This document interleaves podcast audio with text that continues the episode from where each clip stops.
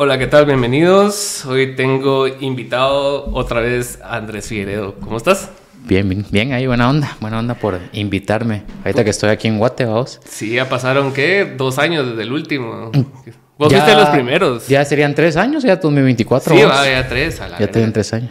Puta, sí. ¿Y qué, qué ha sido de vos estos tres años?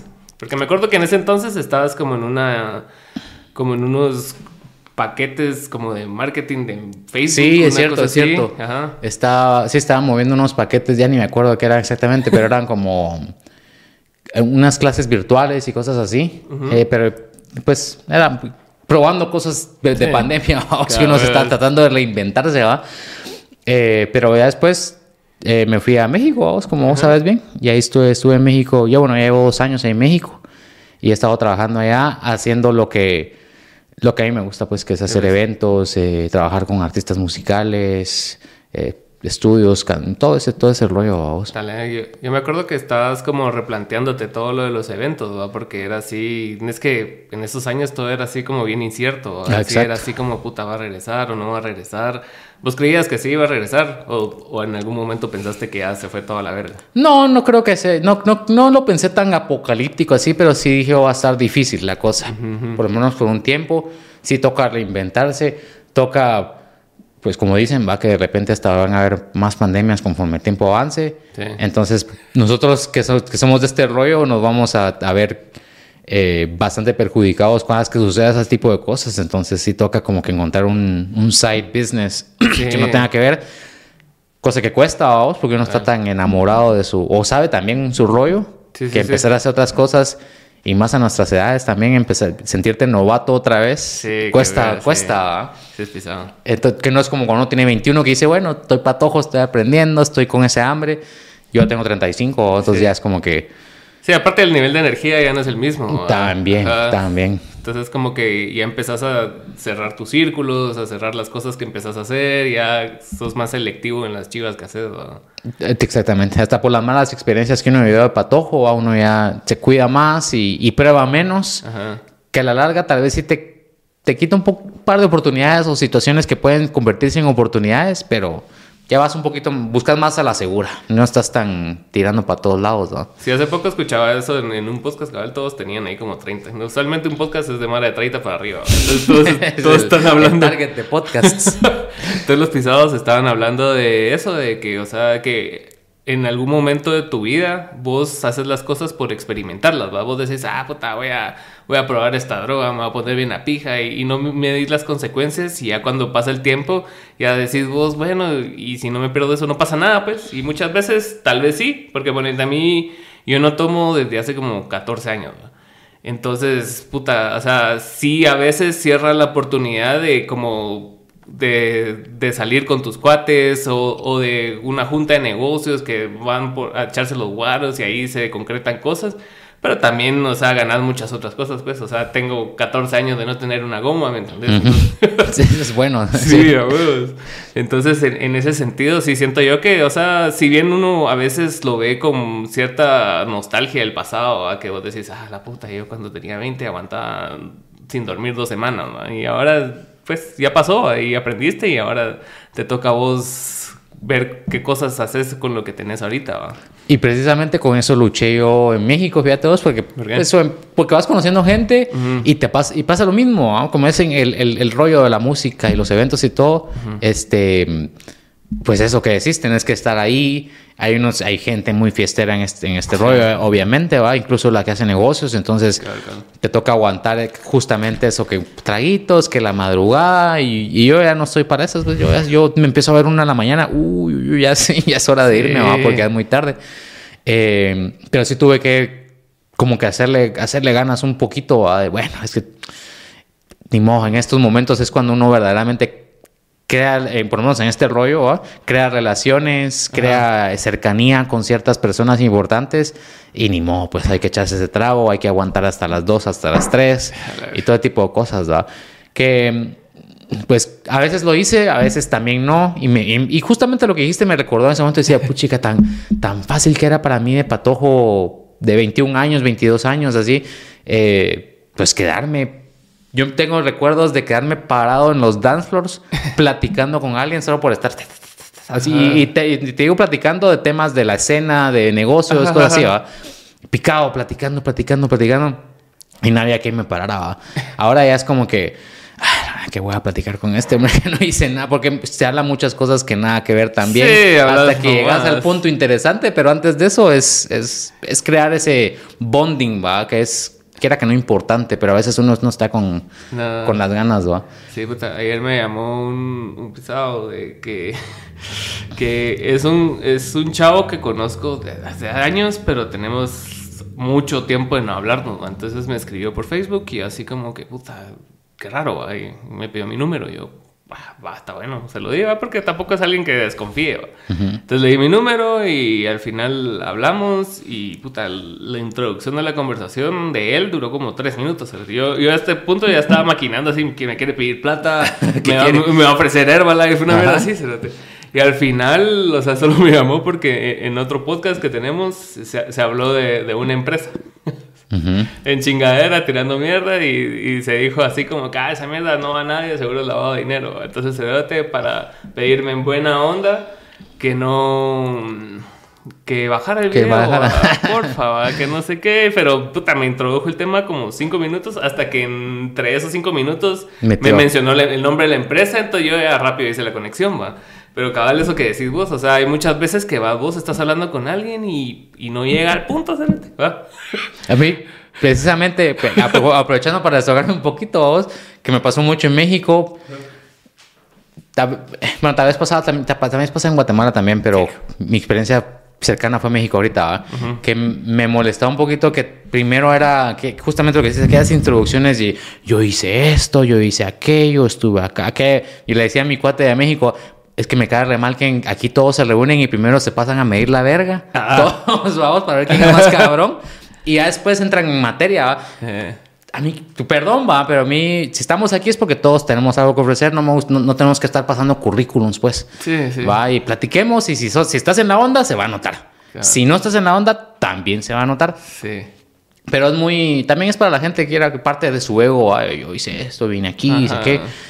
Ni modo, hay que, hay que como que cumplir con el protocolo vamos, y aguantarlo. Sí, en sí, cierto estaba- sentido. yo, yo creo que ahora como que se como que creció más eso de sacarse la verga así, así de- Sí. de- por, por las redes sociales entonces ponerte ya si algo no lo comentaste hoy en presente y pasó hace unos años ya no existe cerote o sea ponete en- con, con Gameo que tocamos dos y media así que la verga y que no sé qué pero si no lo estás recordando constantemente la mara le pela la verga ¿va? Es cierto, hay- es cierto. y hay un güiro que viene y dice, ah, no, yo le abrí el toque a tal y se siente la maravilla del Cerati como que ya es del mismo nivel del otro artista, ¿va? Entonces decís vos así, no, así, ¿va? Pero sí es importante como mantener presente a la mara de lo que vos sos y Es importante, sí, es cierto también, es cierto. Si no, la gente se olvida y hay gente que incluso como no sabe quién sos, de alguna manera te trata o cree que no sos nadie, te trata peor, va, o Ajá, ajá. lastimosamente, o no te consideran, va. Entonces, sí, lo entiendo, lo entiendo que se tenga que hacer, ¿va? aunque se pierde mucho tiempo, ni modo. Y vos ya tenías experiencia aquí de hablar con artistas internacionales, managers, lidiar con todo ese trip. O sea, ¿te costó la transición a México o solo simplemente fue como trasladar el knowledge de acá para allá? ¿O sí se sintió así como que a la verga México? No, sí, se Sí sintió. se sintió. La, creo que la diferencia más grande que yo noté es precisamente el tema de los labels grandes. Allá sí, allá sí está Sony Music, allá sí está Warner Music, Universal, todas estas. Sí, de verdad. Eh, de verdad. Que también están en Guate, ¿no? Dice, hay, hay pequeñas oficinitas de Guate Universal, Sí, etcétera, sabía pero... que a Sebas lo jalaron así, ¿no? Al Bárcenas. Se va a Bárcenas. Ajá, lo, lo jalaron para Sony Music. ¿En serio? Ajá. Ah, no, no sabía. Ah, pero cabal fue local, ajá. Bueno, pues sí, sí existen en Guate, como te digo, pero no se les ve tan presentes. Siento yo, no, no, no están tan presentes en todos lados.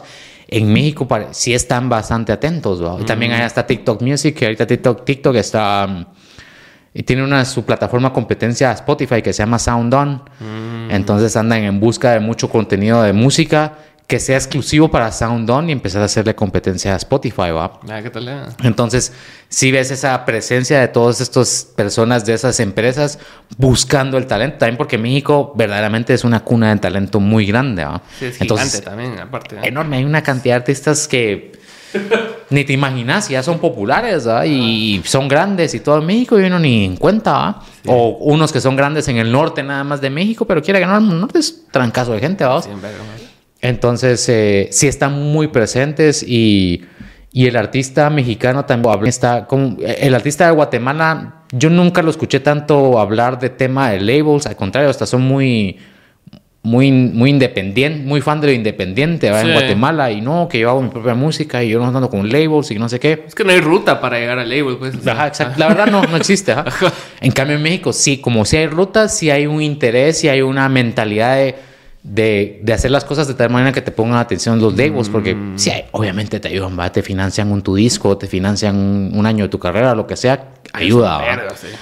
Entonces sí están con esa mentalidad y... Mm, y bueno, ya en calidad musical, pues hay de todo. También te puedo decir que escuché muchos artistas que dije, este pobre se va a quedar ahí, pues, para verdad, no va a llegar a nada. Y a otros que obviamente son muy buenos, ¿verdad? Como en Guate. Más que en menor cantidad que en Guate, ¿verdad? ¿Y cuál es el, manejo real de una label ahora que ya no es así como distribución de discos? ¿Qué hacen? Eh, ¿Bustean redes? ¿Bustean cosas o qué? Pues entre la inversión, del, pues, depende de lo que se pacte, ¿verdad? Lo, que, lo que yo conocí yo más que todo es eh, pactar álbumes o pactar un año de, de, trabajo de artista, generalmente concentrado en, promoción o en la producción musical. Pero más que todo esos, esos dos puntos son los, que los más importantes para ellos.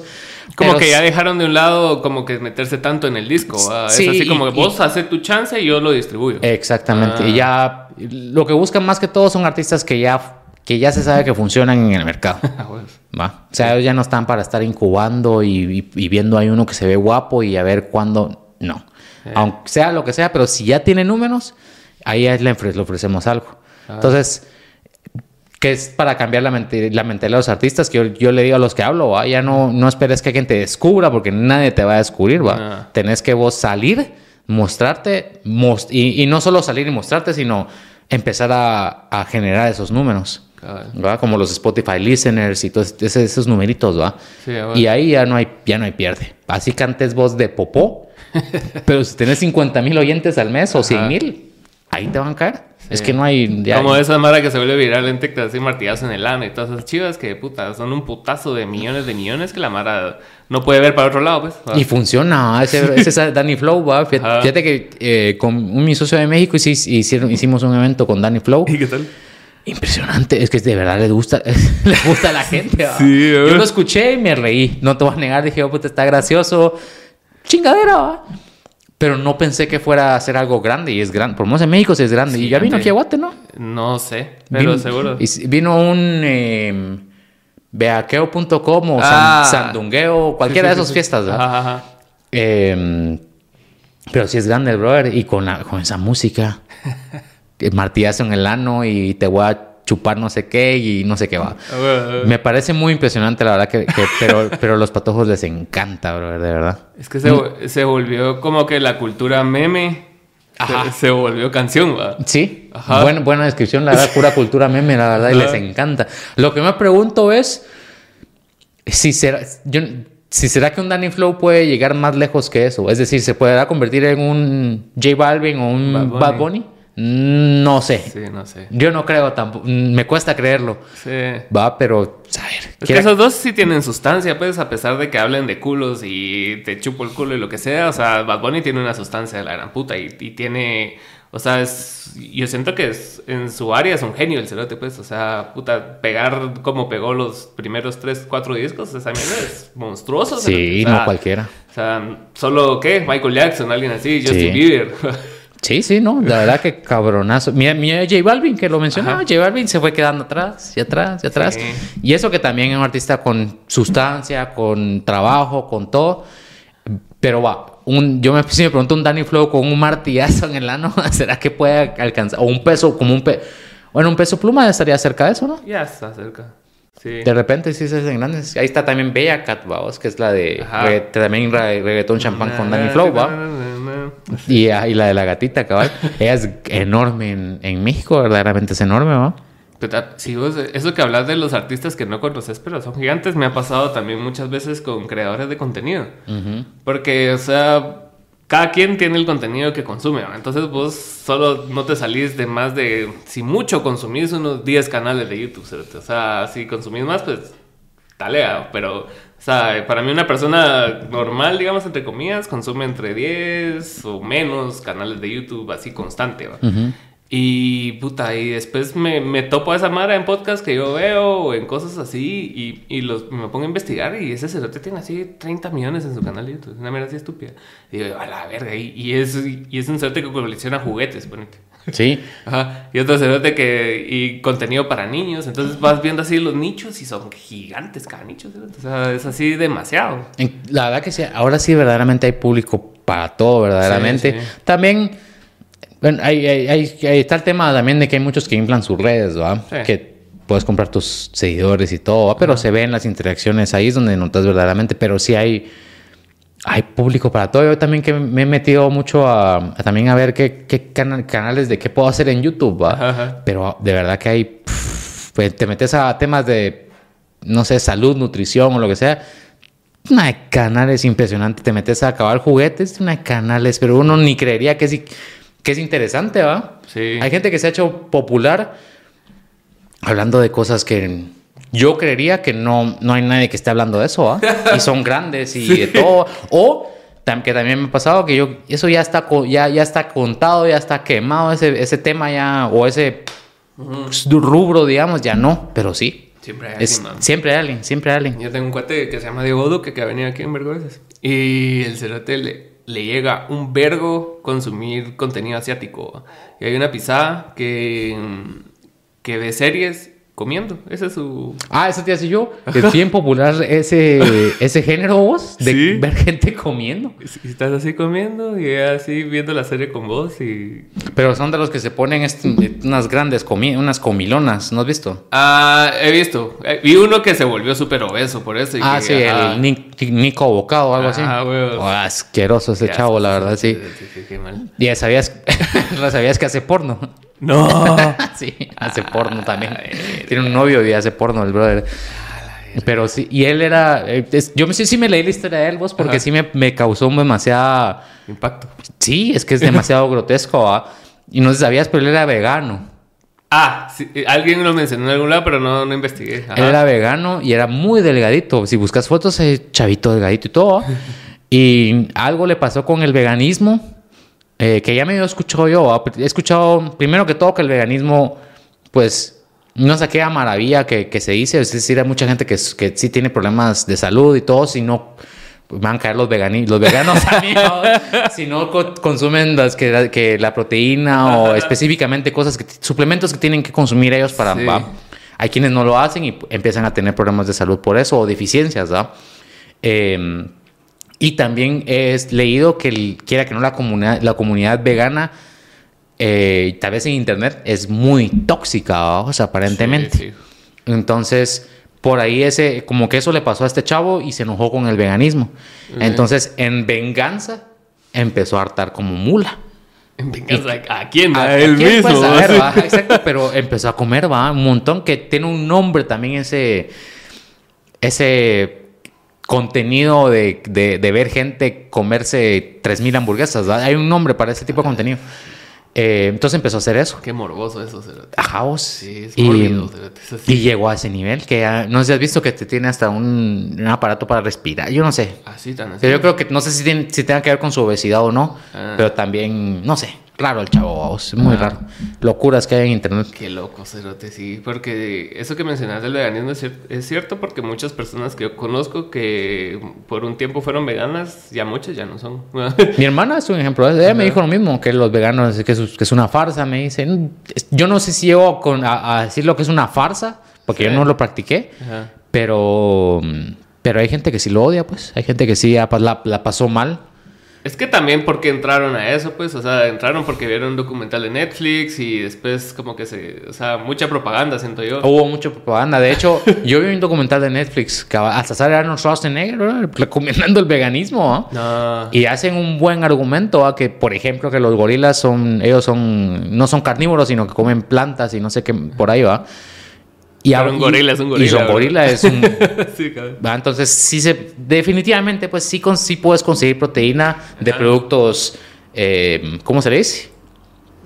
Plantas y... Plant-based. Ajá, plant-based, exactamente. ahí sí que cada quien, como te digo, no soy experto, pero de que hubo propaganda fuerte, la hubo y mucha gente le metió, le entró. Es bien extraño eso de las propagandas, porque Netflix siento que se presta mucho a eso porque a veces el algoritmo te recomienda cosas que vos decís, ¿por qué me está recomendando esto? ¿Te acuerdas en pandemia que empezó lo de Epstein?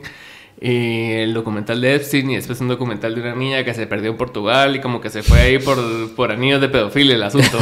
sí, Ajá, y ahorita que sacaron la lista otra vez fue así como que, ay no, ¿y cuántos ídolos se le cayeron? Pero, o sea, ¿me entendés? O sea, siempre es algo como raro, no sé, raro. No sé, no sé qué están empujando o solo es algo tan algorítmico y tan, tan aleatorio que vos decís, ah, bueno, sí, va. Sí, yo también me pregunto eso, ¿qué tanto es empujado y qué tanto es también? Porque, como lo que vamos a hablar, hay contenido de todos. Sí, O sea, yo también me pregunto, ¿será que esto lo están pushando o verdaderamente es que hay demasiada variedad ya y te aparece ya cualquier cosa? ¿va? Em, ah, con el tema de la lista de Epstein, yo solo tengo la situación ahí que es que la lista no dice nada, vos. No. O sea, el hecho de que hayan estado con él o que hayan compartido con él o que hayan ido a un evento no es prueba de que participara en una orgía o que le pidieron ah, perdón no, el tema no es la orgía sino el tema es que son menores de edad sí, sí, sí, entonces salió Michael Jackson salió Donald Trump Bill Clinton Stephen Hawking ¿quién? Robert Downey Jr. sale cualquiera pues y Anybody who's anybody. Ah, no, no, te pueden ligar por estar en una lista de, en una lista de invitados o de... Creo que es de contactos. Sí, sí, sí. la única es la de Stephen Hawking, que él sí, pues... Hay una chava que sí dice que sí, lo, sí participó en una orgía de menores. O el príncipe Andrew. O el príncipe Andrew, ajá, Que también él sí. Pero qué triste, a mí me parece bien triste lo de Stephen, lo del príncipe, me pela pues, pero lo de Stephen Hawking sí me, sí me duele, va. Sí. Em, y, ahí, y ahí puedes separar al artista de su obra, así, va. Ahí sí siento que no se puede, ¿va? Porque es un breakthrough talega que hizo el cerote, ¿va? Y es así como indiscutiblemente eso no se puede refutar, independientemente de su vida. Yo sí, yo, yo, mira, yo en ese tema, yo sí puedo separar a, los, a las personas de sus trabajos. Claro.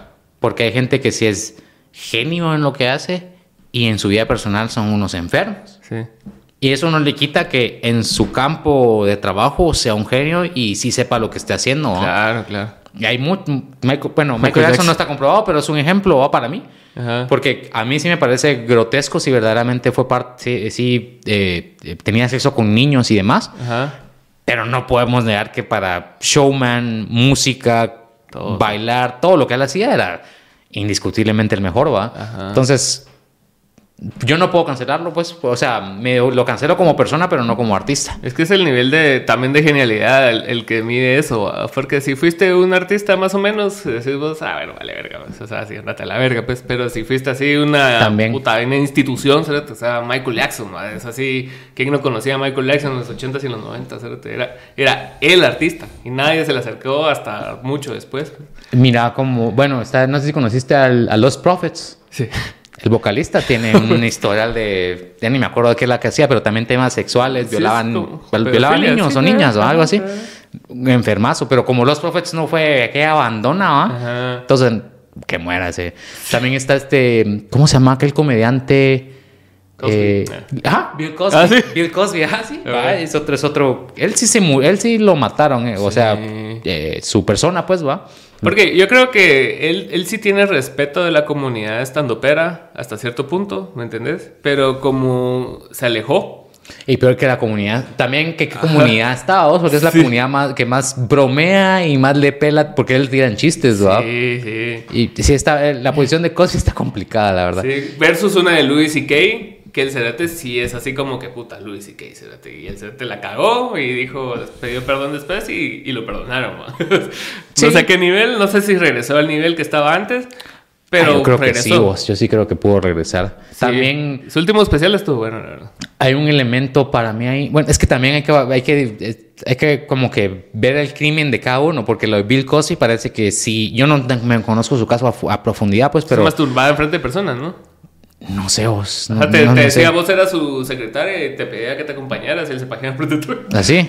Bueno, cosas así. Pero la cosa es que él sí paró preso, pues. Ajá, y ahí está preso. Lo de Louis C.K., pues era para... No, él lo que decía es que se masturbaba enfrente de ellas, ¿no? Ah, No, no, es- yo te estoy diciendo el de Luis. Ah, ¿qué? perdón. Vos Ah, hablas de Cosby. de Cosby, ajá. Ah, no sé. Cosby no me acuerdo qué hizo vos. Creo, que, sí tenía que ver con niños. Creo, y creo que los emborrachaba, fíjate. Ajá.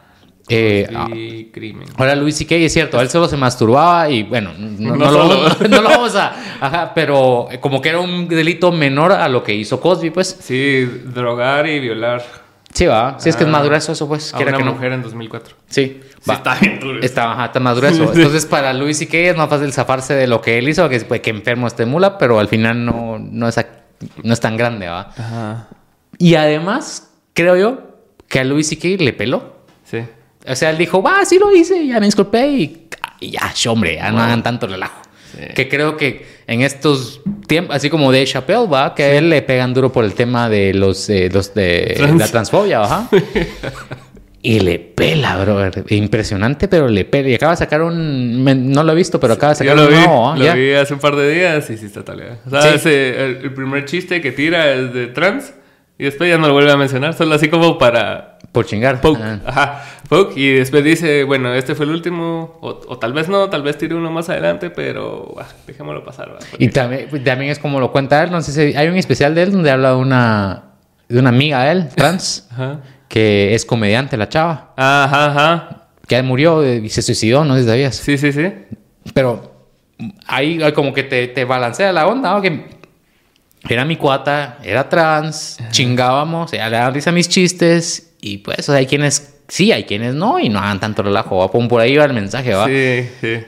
Y- Es que siempre los chistes, el otro día lo decía Rob Rímola, que era de, de siempre te va a enojar cuando te sentís identificado con el chiste, porque cuando chingan a alguien más, vos te reís, pues cuando alguien hace un chiste maté y lo chinga, toda la madre es jajaja, jijiji, va. Exacto. Pero después alguien me tira a Bernardo y todos, no, hombre, ¿cómo así? Es que esa mierda no debe ser así, hay que respetar el procedimiento y todos así, hombre. Todos, todos chingables. Y yo, y, y yo me lo pregunto a veces cuando y, y he cambiado vos porque yo también sí era Eras más radical Y antes. sí, o sea, un chiste gay, pues, o de gays, era como ay, va. Ahora es como que, bueno, es cierto, porque lo dice también, lo dicen varios comediantes, Ricky Sí. Gervais también lo dice, va. Todo está bien hasta que te ofende a vos, va. Y Sí. sí que le das relajo y la. ¿Y, y por qué no te ofendiste cuando eran chistes de borrachos o chistes que a un alcohólico te puede caer? Ah, el alcoholismo es una enfermedad, no puedo hacer chistes de los bolos. No, ah. Entonces, para mí, yo sí he cambiado en ese sentido de que hay, para, en cuestión de chistes, sí hay lo que sea. Igual este Rowan Atkinson, el de Mr. Bean, Ajá, ajá. él dice, es inevitable, todos los chistes tienen una víctima. Es que sí. Y es cierto. Sí. Tal vez no todos, pero sí la mayoría. Alguien hacía esa analogía hablando de. de- ¿Quién, quién dijiste ahorita? Rowan Atkinson, El inglés. Mr. Bean, ajá. Ajá. Cabal, alguien hablaba acerca de él, de eso de que ponete que en unos 10 años cambie la narrativa y que digan que él tenía autismo y se estaba burlando de los autistas, ¿va? Y es así como que, ¿cómo así que Mr. Bean va a hacer eso? va? Entonces, o sea, todo también depende mucho de los tiempos y de las sensibilidades del tiempo, ¿va? Porque hay Mara que sí, yo, yo siento que no, no busca ser graciosa, sino que sí busca ser ofensiva. Sí, es cierto, Y eso es sí, que culeros, ¿va? Es cierto, Entonces, así como que, ay, me burlo de los niños de síndrome de Down o me burlo de los sordos y cosas así, sin tener una estructura que te lleve por un camino que diga vos, ah, verga, ¿qué tal era? No hay un chiste, ¿verdad? No. Sí, es un trancazo que tires tirar, va. Un grupo, es cierto, es cierto. Sí, eso dice ahorita Chappelle, incluso, que dice que en este especial va a chingar más a las personas de capacidades especiales que a los de LGBT porque están menos organizados.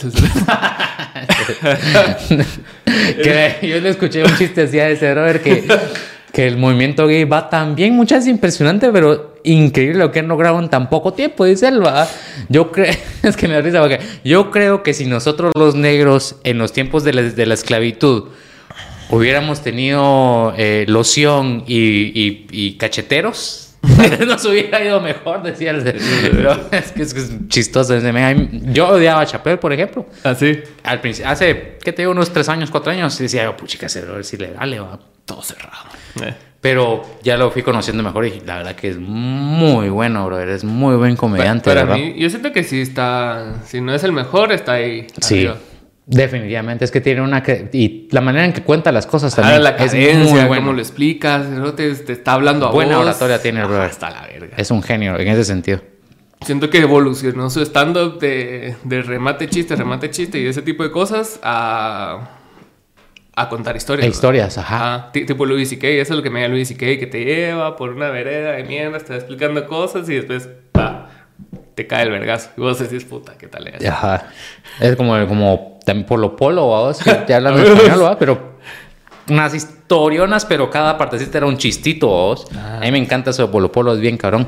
Que de patojo me aburría. Es referente, va. Ah, sí. Contrario a lo que hay aquí, como lo que hablamos de, de ser ofensivo. O sea, para mí Velorio es nefasto. O sea, a mí Sí, ¿no me te gusta? nefasto, no me- Tal vez de niño me gustaba más que ahora que es así como que el chiste fácil, ¿va? Sí. Ajá, puro los huitecos de que, a la verga, qué putas y todos, ajaja. ¿va? Sí, Ah. es que sí, es cierto. Es lo que no me gusta a mí del humor de Guate, que el humor de Guate es la patanada. Ajá. Es el cómo decís puta o cómo decís mierda. Entonces, ese es el chiste, el, el, el, el ton, la entonación que le das a la palabra. No hay verdaderamente más. Mira, en el tema de velorio, ah, pues para mí, como eh, en Twitter, vos, que en Twitter se han armado vergas por eso también. Eh, para- eh, primero que todo, a mí me recuerda a mi papá, y, esos, y, y ese- y esas, esas personas de esas épocas. Entonces no puedo evitar como que sentir cariño, vamos. a mi Claro, papá claro. le cagaba la risa Pelorio. Entonces, a- a- yo por seguir a mi papá me daba risa también, ¿va?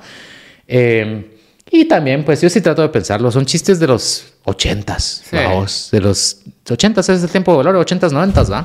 Vez. Por no ahí. sé, no. Eh, y otra época, pues, cómo, cómo se pensaba en esos tiempos. Sí, es cierto. ¿va? Entonces, es cierto, saliera un velorio ahora, para mí no fuera gracioso. No, no, sin duda. Sí, y también como que capturaba la esencia, el nombre incluso de lo que pasaba en los velorios, ¿va? que toda la mara se junta a chingar y cosas, sobre todo así en los pueblos y cosas así, ¿va? Es así. Yo me acuerdo cuando se murió una mi tía en, que era de Puerto Barrios y fuimos allá, todos estábamos afuera hablando y había siempre un date cuenta. Y que, a ver, no sé qué, contando historias, así como que eso era la esencia de velorio. Y, y también que tenía, él tenía mucho público migrante también, vamos. Mucha Sí. gente de Estados Unidos que de alguna manera querían escuchar su, su- sus modismos, sus expresiones. Y Sí. por eso también les da risa a ellos, ¿va? Claro. Uno tal vez porque, o la- bueno, yo ya estoy aquí en Guate, México, pero uno que está cerca, pues, Ajá. que escucha todos los días voz, mucha o mierda, todas las palabras, ¿va? Ajá. Tal vez ya no da gracia. Pero alguien que vive en Pittsburgh. Chicago o Pittsburgh, donde sea, que ya no escucha nada de eso, a huevos que va a sentir hasta un, un sentimiento cálido al escuchar su- sus expresiones, por mucho que sean patanadas y todo, Y la- pero sentís ese, ese calidez porque es, es tu, tu gente, va, tu, tu idioma, digamos, o tus expresiones. Y vos con el tiempo sí, o sea, me acuerdo yo que hace un par de años, como vos decías, con lo de Chappelle y todo, eras un poco más radical en ciertas cosas y ahora ya sos menos. O sea, ¿qué fue el, el shift que, que te cambió? Mm, qué buena pregunta. Pues nos, tal vez madurar, creería yo, la verdad.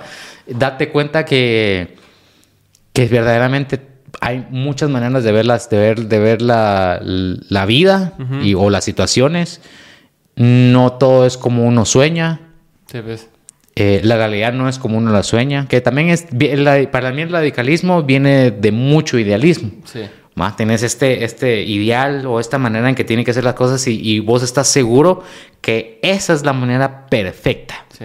Ese es, ese es el problema, vamos, que estás seguro que está, esto es.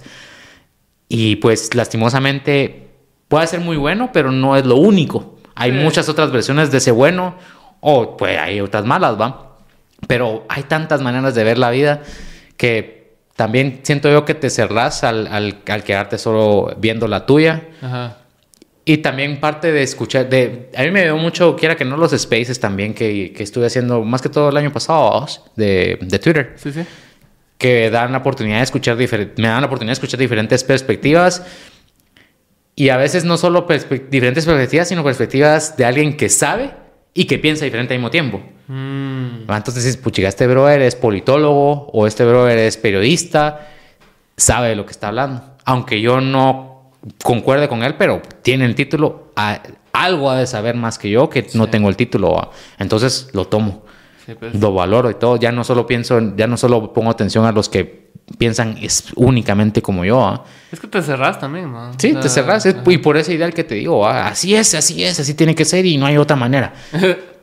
Lo siento, pero sí hay otras maneras. Sí, yo, siento que hubo un cambio cultural también en Guatemala este último año. Y, no sé si fue ahorita o, o, se cocinó con el tiempo, seguramente se cocinó con el tiempo, pero yo lo vi palpable ahorita fue que lo que en algún momento eran los radicales, ahora ya no son radicales, o sea, y hay una nueva generación extremadamente radical, Entonces, es así la mara que antes era socialdemócrata, que eran así como que los chairos, hay otra línea de chairos más, chairos, así va, es así como que el cerote, si vos no naciste en las faldas del volcán, no sos suficientemente bueno para nada, ¿va? Exacto. Entonces sí, está así como bien contrastante, ¿va? Porque para lo que, para lo señores más grandes que nosotros, nosotros somos así como que a la que radicales, así como piensa, a la esta nueva generación, esos ni saben que son, pues, o sea, ni saben ponerle un nombre todavía, todavía le dicen millennials a los de 20 años. Sí, vos, es cierto.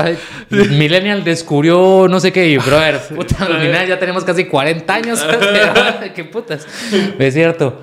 Y, y es y lo que acabas de decir para mí es eso, la generación que éramos nosotros, digamos. Ah ya como crecimos, pues tal vez ya no somos tan radicales. Es que sí, sí hay cierto radicalismo en la juventud, vamos. Sí. De descubrir algo, y eso sí lo veo yo, que me pasó a mí, ¿va? Descubrís algo, digamos, una, eh, una vertiente de, ideologías políticas. Y como es nuevo para vos, estás es como alguien, como cuando uno salía, me salía de patojo a chingar, ¿va? Y el guaro y las drogas, y no estaba emocionado y no dejaba esos temas, ¿va? iguales con, con, con, los temas de política, en mi opinión, y lo, y lo veo.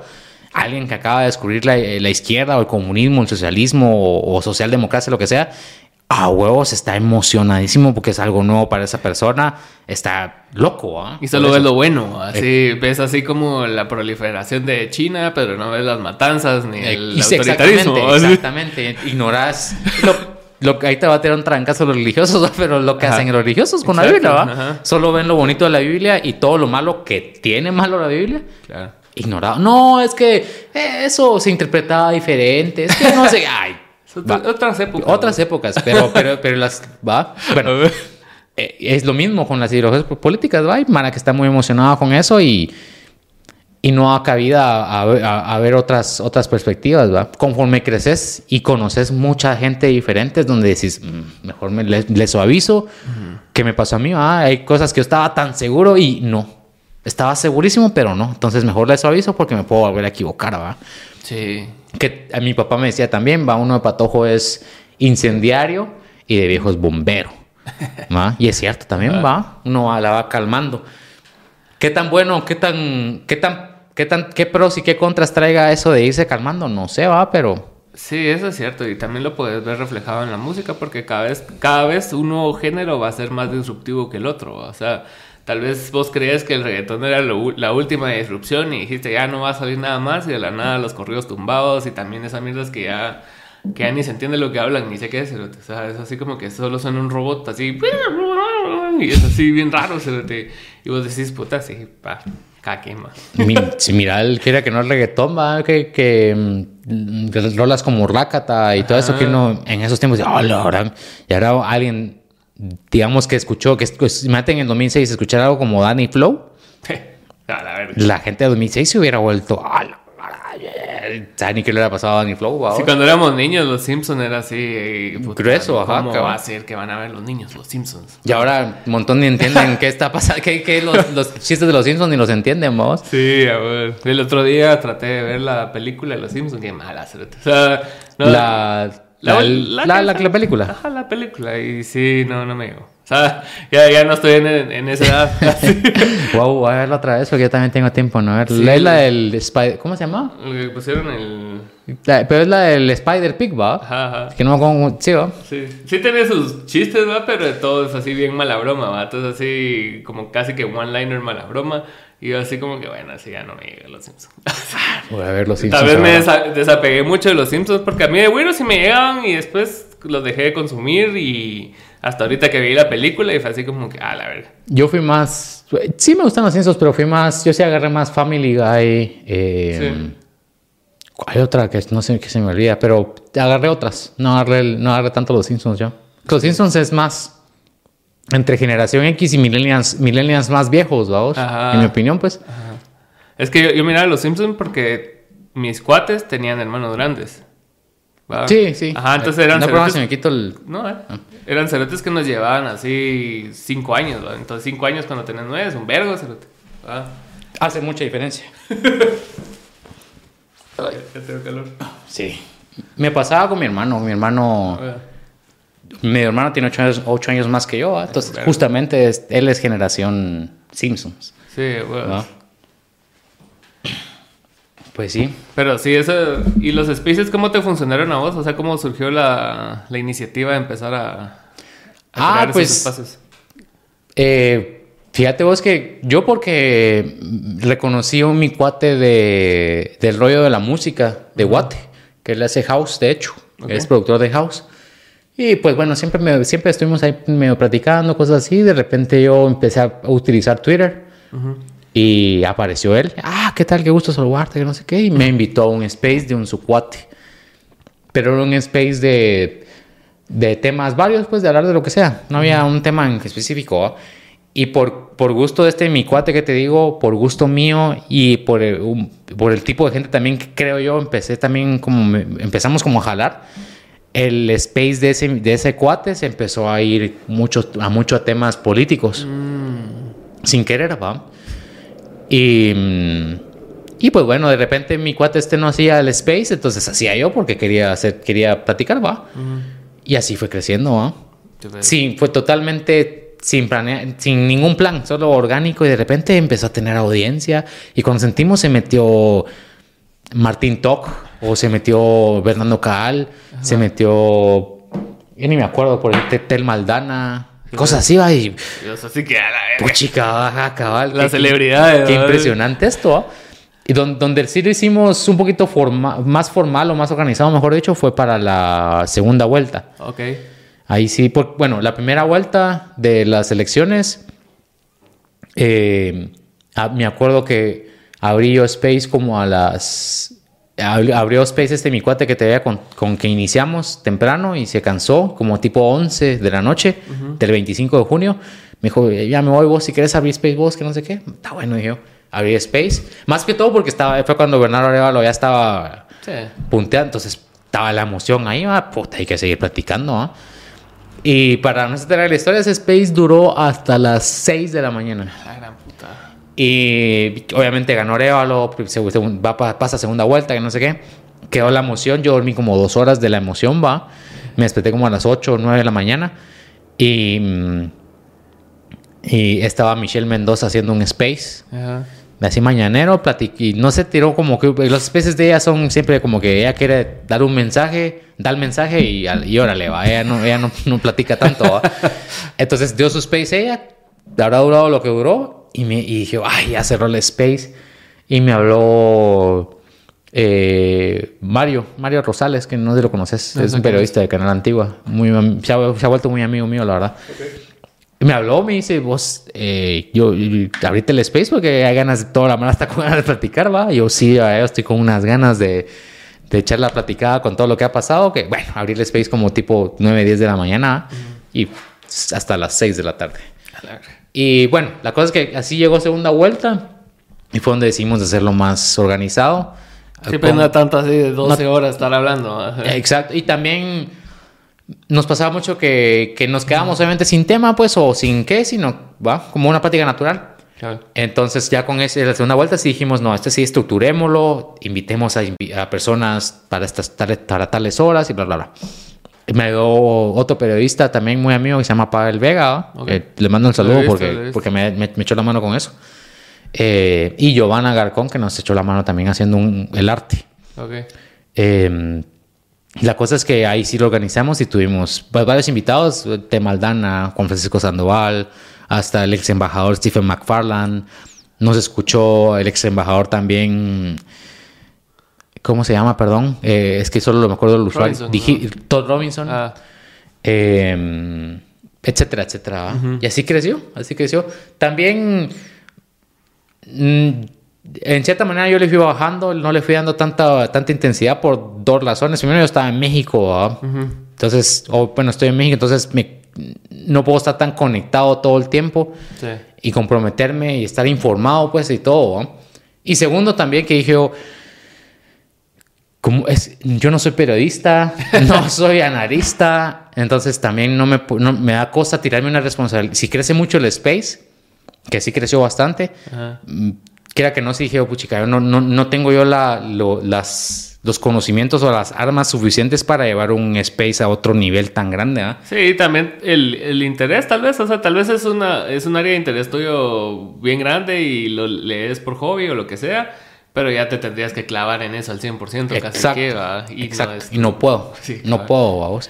eh, por eso ya no leí tan con tan, porque sí creció bastante, más de lo que yo esperaba, pues. Ajá. Y ahí fue donde me empezó a pesar la, la responsabilidad. Dije, oh, ¿le entro no le entro? Pero es que es un compromiso muy grande. Sí. No es lo mismo eh, en- entrarle a un tema como eso que es delicado, como, en- como ah, me meto a música y a un canal de música y hablo, no pasa nada. Es una vamos. opinión, cabrón. Exactamente. Esto sí, esto sí puede tener cierta repercusión y dije, "Mm, mejor la armo, la, la llevo más tranquila porque, como repito, yo no soy periodista, no, no tengo todos estos para llevar algo de ese nivel, ¿va? Tal vez más adelante, ¿va? Porque sí tengo mis planes, como, como bien sabes vos, mete- entrarme a política y, y posiblemente me voy a preparar para eso. Tal vez más adelante, no sé, ¿va? Es que sí, es complicada la política. sí, Sí, o sea, yo, yo nunca había, o sea, siempre he sido como bien, como opinionated con las cosas, pero nunca lo había como concentrado en algo. ¿va? Y, y este año que sí lo hice, fue así como, o sea, bastante aprendizaje. Y también por mi edad tampoco es como que me afecten mucho los comentarios.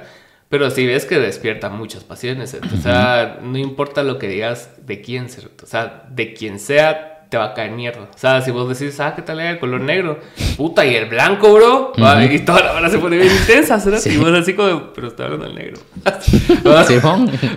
Otro día hablamos de blanco, Ajá, tranquilos. Ajá, y puta, y es un TikTok de tres minutos, bro, ¿qué esperas? O sea, no es un documental, puta, Exacto. Pero sí, hay, hay, hay creadores de contenido, no sé si conoces este Johnny Harris, que Ajá, no. ese te trabajó en Vice. Y cuando Vice era talega, entonces el pisado dijo, bueno, me voy a la verga de Vice y voy a empezar a crear mi contenido con la misma como filosofía de Vice, que es así, temas interesantes y visualmente talega, que vos decís a la verga, puta, y las animaciones y todo, y el set te lo logró, mano, y incluso lo nominaron a un Emmy. Ajá. Tiene sus faltas, ¿va? porque no es perfecto y tampoco es periodista, él mismo lo dice, él así como yo, por más que investigue y tenga mara, o sea, tampoco es lo mismo ser periodista independiente porque está es- prácticamente, aunque tengas un equipo, no es lo mismo que tra- trabajar en el Times, ¿va? Y un cerote verifica fuentes y otro cerote te verifica otra cosa y otro te agrega una mierda y es una bestia de- bien robusta de, de investigación, sino que es una investigación de tres, cinco personas, ¿no? Entonces él, sí, la Mara siempre le hace videos reaccionándole de, ah, no, pero ¿y por qué no mencionaste esto en este video? Y es así como, bro, o sea, no, o sea, no se puede, ¿no? Sí. Eh, sí, es cierto, no puedes. No puedes tocar todos Todo. los temas que le competen a todas las personas. Es que- ¿no? exactamente, O sea, no se necesitas una línea y irte en esa línea, ¿no? Exactamente. Y eso, eso es parte de lo que. Lo mismo, ¿ah? yo no, no estoy para esos trotes, la verdad, verdaderamente. Es, es porque es. Y en Guate, la verdad, hay una. Bueno, ponemos en mundo Twitter, pues, si hay una inquisición ahí que es jodido. Entonces hay que, hay que estar muy. Y también, va, deja, deja eso, que es feo, pues, que sí te cae la gente, que chinga por cosas que, que exageradas, lo que sea. Pero también, creo que no es un tema, como dije otra vez, delicado, importante. Entonces, por, también por respeto a- al tema, sí, por, por honestidad intelectual también, de decir, bueno, yo no, yo no soy eh, experto en eso, por lo tanto, no me voy a meter, es como, no me voy a meter, ¿va? o sea, Pisándote solo. como la gente, como los netcenteros o toda esta mala que, que anónimos empiezan a, a- a opinar de temas de derecho. Y, brother, no, no sabes derecho, men. Solo tenés 10 cuentas diferentes, pues. ¿Qué estás hablando, va?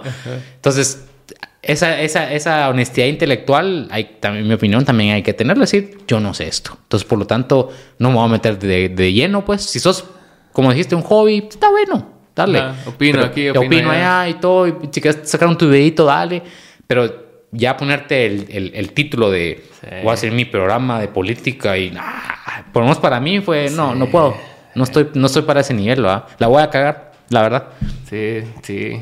¿Y vos por qué crees que programas como el de John Oliver, el de Jon Stewart, han sido bien talegas y bien exitosos y son irreplicables en Latinoamérica? Para mí, o sea, es así como a nadie le sale, O sea, no sé si es por presupuesto, no sé si es por, no sé, pero algo, algo siempre está off con, Chumel, ponete. O sea, Chumel es chistosín, pero no es Jon Stewart. sí, no. bueno, de hecho a mí sinceramente Chumel nunca me gustó. Él sacó, él hizo la versión en español del programa de John Oliver, creo yo. ¿ah? Nunca me gustó verdaderamente. Pero yo creo que ahí sí va completamente al tema del, del humor de cada cultura. Sí, Porque ese es meramente humor gringo, ven. Solo a ellos les funciona. Bueno, y también este, en Inglaterra. Pero solo a ellos les funciona. No sé, y yo también me he preguntado eso. Me encantaría que hubiera un programa así. Sí, la verdad sí entre comedia y política, porque eso es lo que también a mí yo soy un yo soy un ejemplo de eso. Yo no miraba tanto CNN y a la fecha no los miro tanto, los miro, pero no tanto como, veo un eh, un Jon Stewart, un Bill Maher. Eh, John Oliver es para mí un poquito más menos menos bueno sí se va política pero a veces no sí, a veces habla de temas otros X ajá. Cambio John Stewart sí se, sí, se concentra en política, Bill Maher sí se concentra en política, política comedia. Y eso a mí me ayudó, yo, yo los veo a ellos desde que soy adolescente. Y me ayudó mucho a entender la política de Estados Unidos. ¿no? Sí, o sea, sí te lo diluyen lo, lo suficiente, pero no pierde sustancia. Exactamente. Ah, eso es lo pisado. Eh, eso es lo pisado. Eh, también puede ser un tema de presupuesto también, porque esos programas los hacen entre 10 escritores, vamos. Hijo. Pero bueno, también eh, hay un tema también de Guate, por ejemplo, que en Guate, por lo menos las, los canales locales de Guatemala, o los canales, sí, los canales de Guatemala, sean de cable o sean de TV Nacional, pues es una, es una, son unos grandes mediocres, pues la verdad. Sí, la calidad es bien chafa. Es muy malo. Y eso está hablando yo con mi cuate periodista también, eh, que me decía que es que en Guate no, no se produce televisión, todo es, incluso si vos miras Canal 7, Canal 3, 11, 13, los programas todos son mexicanos o lo único que es noticias, pues eso es lo único local. Pero de ahí todo el resto de programas, novelas, eh, programas de concursos, película, todo viene de otro país. Sí. Va, o, aunque sea Mujer Casos de la Vida Real, pues ya es un ejemplo, pues, de, mexicano. pero no se produce nada en Guatemala. Sí. pero nada. Lo más que se veía producir también eh, y porque genera dinero eh, únicamente ese, y dinero rápido, pues. El tema de los concursos, como con buena onda y todas esas cosas. Porque lo, porque lo patrocinan. este, con, este juego es patrocinado por no sé qué marca, entonces ahí hay dinero, pues es más fácil que, que crear un contenido como tal o una película o un buen programa, pues, y esperar a que, a que la audiencia y crezca poco a poco y todo eso. Ese, ese trabajo no lo hacen ningún canal de Guatemala. Y eso que hay dinero, lo sabemos muy bien. Pero no lo hacen porque son una bola de mediocres que no, no, no les interesa. Es más fácil para ellos comprar programas aquí, comprar programas acá, transmítalo. Sí. Que contratar personal, escritores, toda la, la, lista, ¿va? Es que sí se nota, ponete como en Netflix. Ayer estaba viendo un, un programa que estaban hablando del anime, ¿va? Y que como durante el conforme fue evolucionando el arte. O sea, Netflix en cierto punto ya dejó de comprar series para crear sus propias series, Y contrató a 10 estudios diferentes de anime. o sea, las varas están en lo que vos produzcas para vos, pues. Es que... No, vas a gastar de más en un contenido que ni te pertenece. Mejor lo producís vos, ¿verdad? Es, es, a largo plazo es la mejor manera de... Y también que pues, ya puedes, por ejemplo Buen ejemplo viste con Netflix, ¿verdad? Tienen muchos programas ahora, tienen Stranger Things, eh, ¿cómo se llama el de el de Kevin Spacey, vos famosísimo, ah, House of Cards. House of Cards, todos esos programas, ¿va? Que son exclusivos de, de Netflix, ¿va? Y, marcó la pauta para los demás, pues, porque los demás dijeron, ah, sí, va. Entonces Amazon empezó a sacar Amazon Originals y toda la mara, va. Eh, y eso es lo que yo veo. Si, si estos gigantes como Carl Warner, Amazon, Netflix, al final llegan a caer en mejor produzco yo lo mío, eso es. Eso es, o sea, ese, es, ese es el negocio, papito. Si esos grandes lo están haciendo, y viene Canal 7 y Canal 3 y solo comprando, comprando. Sí, está bien. Es bien extraño, porque sí, yo me acuerdo que Andrew Schultz pegó por ese mismo humor, va, político. O sea, ¿te acuerdas? En 2020 que sacaba sus videitos ahí hablando mamás y el te decía punchlines y las imágenes decían punchlines ah, y le estaba tirando a Biden, le estaba tirando al equipo de fútbol de mujeres y el CT se fue a la verga, así, impresionante, va. Pero, y eso que él no es HBO, pues, en ese entonces menos. El CDT consiguió a sus cuates que eran suficientemente cabrón para editar y tenían así como la chispa y se fueron a la verga, ¿va? Pero sí, o sea, la producción de shows sí tiene que mejorar acá porque es cultura. O sea, Exactamente. O sea, ¿qué, personalidad tiene Guatemala si no tiene entretenimiento? O sea, no tiene. ¿Qué es tu, tema? La, la farándula de Guate la política. Es la política. Va, que, que, Samuel, que, que, Bernardo, que Sony. política y periodistas, por ahí se mueve, se mueve la farándula de Guate. Pero los artistas de Guate, actores, y músicos y todo, Nadie se entera, a menos que se muera el pobre o, le pase una tragedia, nadie se entera qué pasó.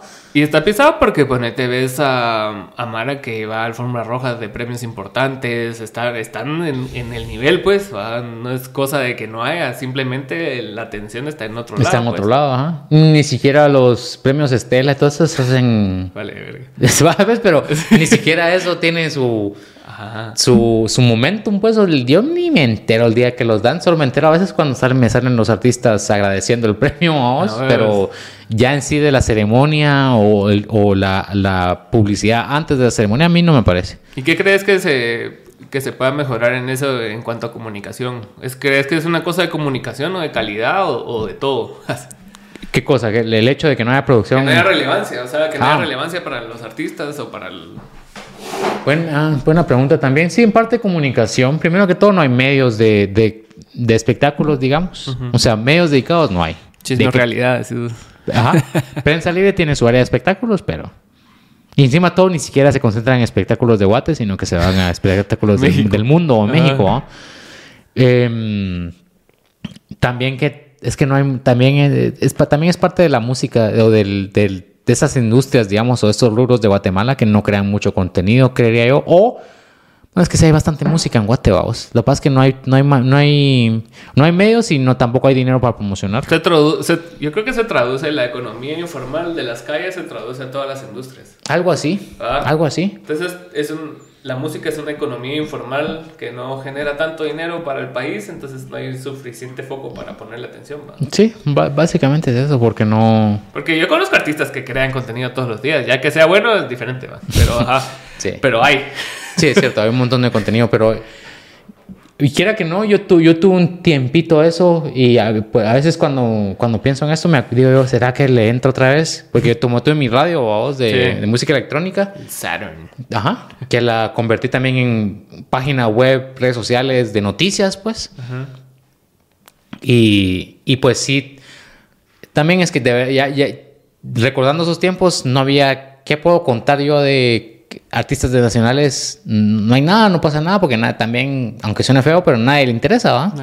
Nadie, ah, que este artista de Guate firmó con tal disquera y muchos, muchos, ah, qué buena onda, ni siquiera sé quién es esa disquera, a menos que te digan Sony Music o Universal. Ah, no, pero firmó con una disquera pequeña de Costa Rica. Eh, a la gente le, no le importa, ¿va? Eh, pero si no le importa cuando es Sony, ese tú ni sabías de Sebas Lo que, siempre, lo que sí hacíamos nosotros es, o en ese tiempo de la radio, lo que sí hacía promocionar los lanzamientos de música. Ah, una nueva canción de fulano, de Guate. O también, como tenía mi radio, pues sí les dábamos espacios a los DJs de Guate a que graba, a pasar un, set de ellos, o un mix. Cosas así. Pero ya que me pongo a pensar, era el único medio. Sí empezaron a salir medios alrededor porque mm, yo siento, pues, aunque suene presumido, mi radio le dio popularidad a las radios en línea en Guatemala, por lo menos en, en esos años, vamos. Es porque empezaron a salir otras radios. Salió el Hit, ah, que, es medio, ahora solo es medio, el Hit Radio. Es, había otra que se llamaba Cast. Había otra, bueno, la verdadera pionera se podría decir que era el Psico del Rock. Sí, con Edgar, ¿verdad? Ajá.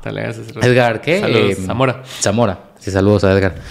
Eh, el Circo del Rock pero el Circo del Rock murió como en el 2008, 2010, creo yo. Ajá.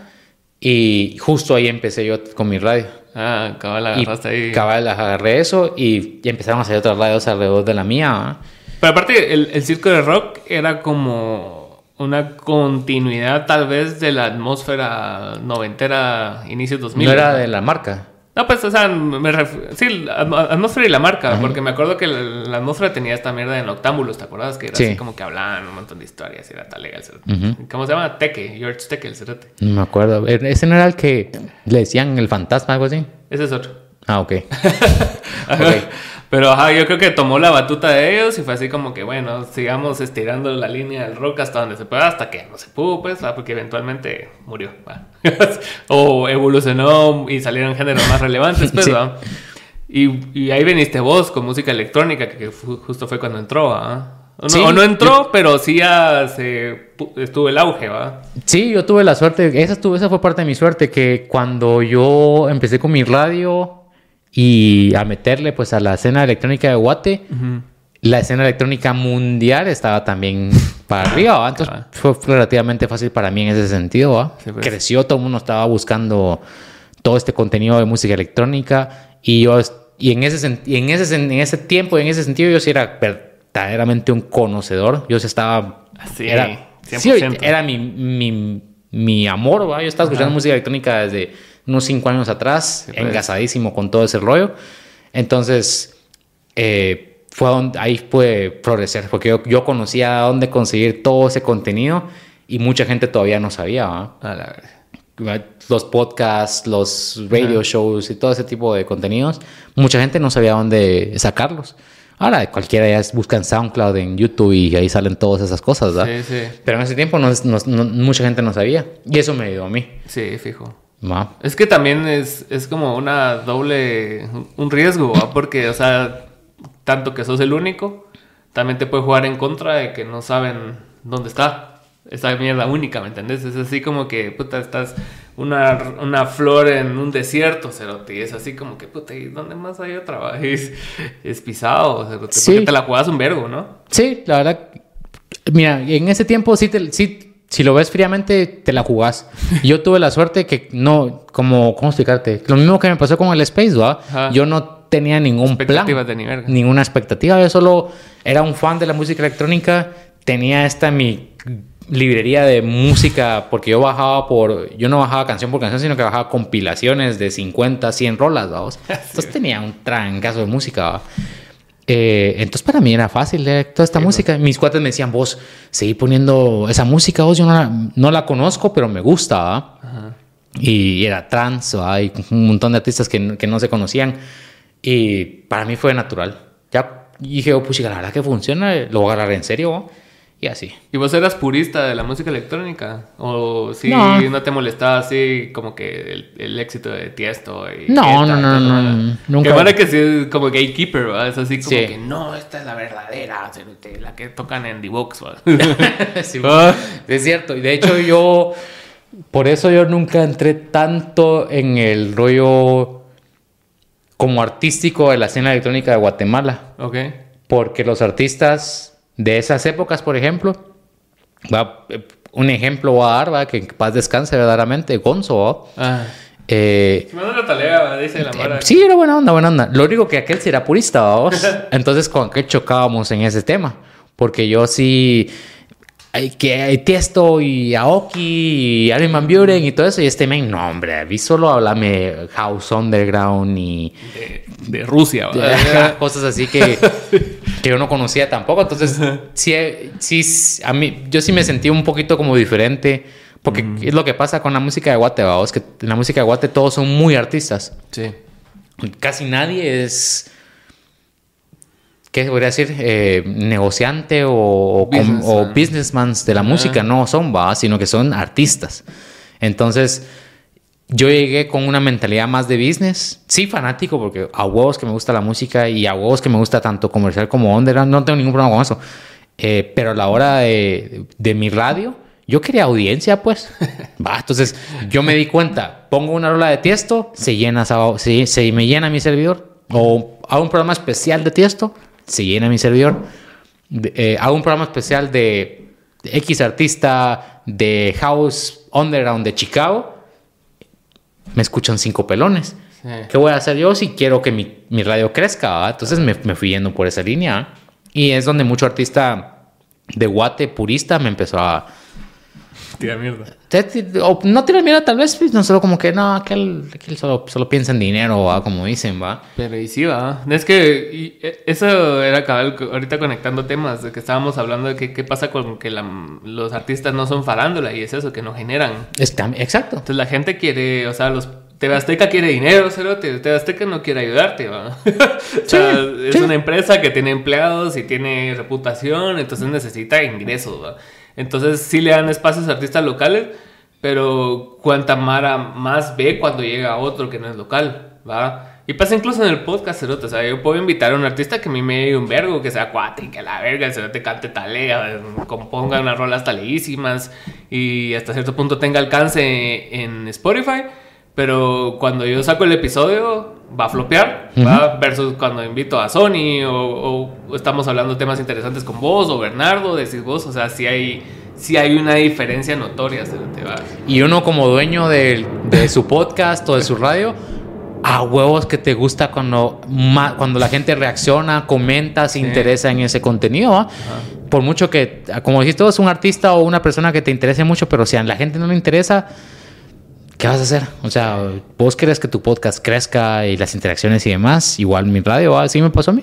Y por eso, yo sí, afortunadamente, mi radio eh, al final la pude convertir de 24-7, vamos, entonces ya tenés muchas horas para pasar mucho contenido. Entonces, ya yo, te puedes dar lujo. Te puedes dar el lujo y lo hice, de, darle espacio a mucho artista nacional, ¿va? Yo tuve, no, no me sé el número, pero cerca de 100 radio shows solo de artistas nacionales y no, no nacionales, regionales, porque empecé a agarrar de El Salvador, de Honduras, de Costa Rica. Sí me interesaba a mí dar ese apoyo, pues lo que no podía hacer era ponerlos y ahí los, las horas premium, vamos, que era por, en esos tiempos, me acuerdo bien, por ahí de las 8 hasta las 10, 11 de la noche, por ejemplo, 7, por ahí, 7 de la noche, por ahí. Entonces, a esas horas sí ponía yo el radio show de Tiesto, el de Armin, el de Hardwell, el de Aoki, etcétera, etcétera. Ya tenías como tus horas pico, digamos. Ajá, exacto. Y a los nacionales, pues en las tardes o, ya, o después de las, en las, a las 11, 12 o cosas así. Y había algunos que me tiraban, o por ejemplo, sí habían artistas nacionales que sí eh, logramos, bueno, sí, ellos se hicieron populares y sus radio shows por ende también se hicieron populares. Entonces la gente los quería escuchar, como el de Ale Q, mm. Paco Rodríguez. Mm, creo que Carnun estuvo, pero. Sí, Carnun estuvo, pero aquel estuvo todavía muy, muy temprano en su carrera, entonces no era tan conocido. Pero Ale, Q es el que más recuerdo yo, eh, porque aquel sí, aquel sí es bastante popular, vamos. Sí, todavía, ¿no? No sé qué tanto mantenga la fama, pero por lo menos es de los referentes. ¿no? Lo mantiene, lo único es que como es música electrónica y la música electrónica ya quiera que no bajó un poquito, eh, obviamente pues todos los DJs bajaron con eso, entonces ya no saquea, pero en su tiempo, 2011, 12, 13 por ahí, le cuesta, pero sonando por todos lados, entonces su radio show sí lo ponía yo, me acuerdo miércoles 8 de la mañana, 8 de la noche, 9 de la noche, por ejemplo, y habían artistas o personas que me mencionaban, vos, ¿por qué no le das espacio a, a fulano a una buena hora? Ven, no puedo, brother, es que no lo conoce nadie, pues, ¿qué voy a hacer?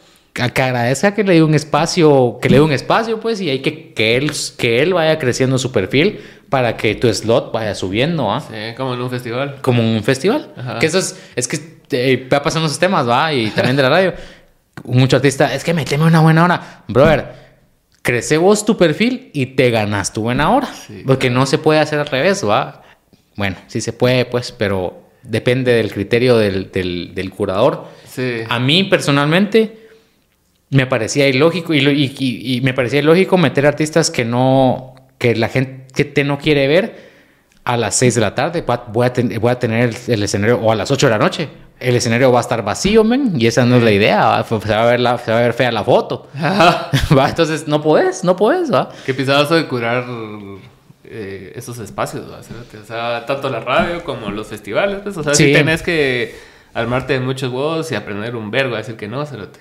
Sí. Porque todos se creen talea, todos nos creemos talea, ¿va? Todos es así como que, mira, ay, puta, y mi, y mi pedalera especial, que la verga, que, que, que no sé cuánto, y así. Me pasaba con un artista nacional que no lo menciono para que no se, no se no, no, tengo nada contra él, pero para que no se malinterprete, vamos. Pero él me decía, puta, poneme una buena hora, men, voy a pagar músicos, voy a pagar esto. Y también que, pues bueno, yo no, yo no, yo, eh, yo batallé ciertos pagos para los nacionales, pero tampoco pude conseguir grandes fees, ¿va? O sea, ah, lo mejor que pude conseguir yo, según man, si mi memoria no me falla, eran 500 dólares para los más... Taleas. Los más taleas, ¿va? Entonces, a ese artista yo lo consideraba los taleas, ¿va? Entonces le dije, tengo 500 dólares, ¿va? Puta, tengo que pagar músicos, eh, instrumentos, el, viaje hasta allá arriba, hasta carretera, ta, pa, me sale mucho más que 500. Yo, yo le dije, lo entiendo completamente, a vos se sale más caro. Pero, ¿querés el espacio o no? Porque es que yo no soy el dueño para poder decir, ah, no te preocupes, aquí hay 5 mil dólares. No puedo. Ah. Hacerle huevos y así es parte del... Hay festivales, y eso sí te lo digo, y lo digo, ahí sí voy a, voy a citar a quien me lo dijo. El manager de Incubus, manager tiene, perdón, Incubus tiene dos, dos managers. Okay. Así de grande es esa banda. Y mm, uno de los, yo salía a echarme unas michelas con uno de los managers que era una leyenda del rock. Es una leyenda del rock eh, por nuestras bambalinas, ¿ah? Técnicos y pues. productores y todo tipo de cosas. Fue. Trabajó con Def Leppard, con Red Chili Peppers, con. Va, bueno. Ah. Entonces me dice. No mucha. Cóbrenles a los artistas nacionales por entrar al festival, decía él. Porque ustedes les van a dar audiencia, les van a dar esto, es el cartel y todo eso. Ellos ganan, ellos ganan más de lo que ustedes reciben de ellos. ¿Va? Entonces, cóbrenles. Y así es el negocio en muchos, en muchos em, festivales o, o, conciertos. Te cobran, si quieres estar, te cobran, ¿va? Sí, te cobran. O sea, Marvin te cobra así para considerarte. ¿Quién es Marvin? Marvin, el Festival Marvin. Ah, pero. en México. Es una revista y es así para que estés considerado te tenés que pagar, ¿qué? 200 pesos mexicanos. Ni verga tampoco, sí. pues, pero... Ajá, pero haces un pago, pues, ¿cuántas bandas lo pagan? Pues unas 10 mil o más, entonces ya se vuelve... Exactamente, entonces... Eso le decía a los artistas muchachos, o sea, podrían, se, le les podría hasta cobrar, pues, ¿va? Claro que en, este, en Guate decís eso y qué colero, así, ah, sí, exactamente, pero... y, lo entiendo porque aquí no hay industria. En Estados Unidos puedes hacerlo, pero aquí no, o en México.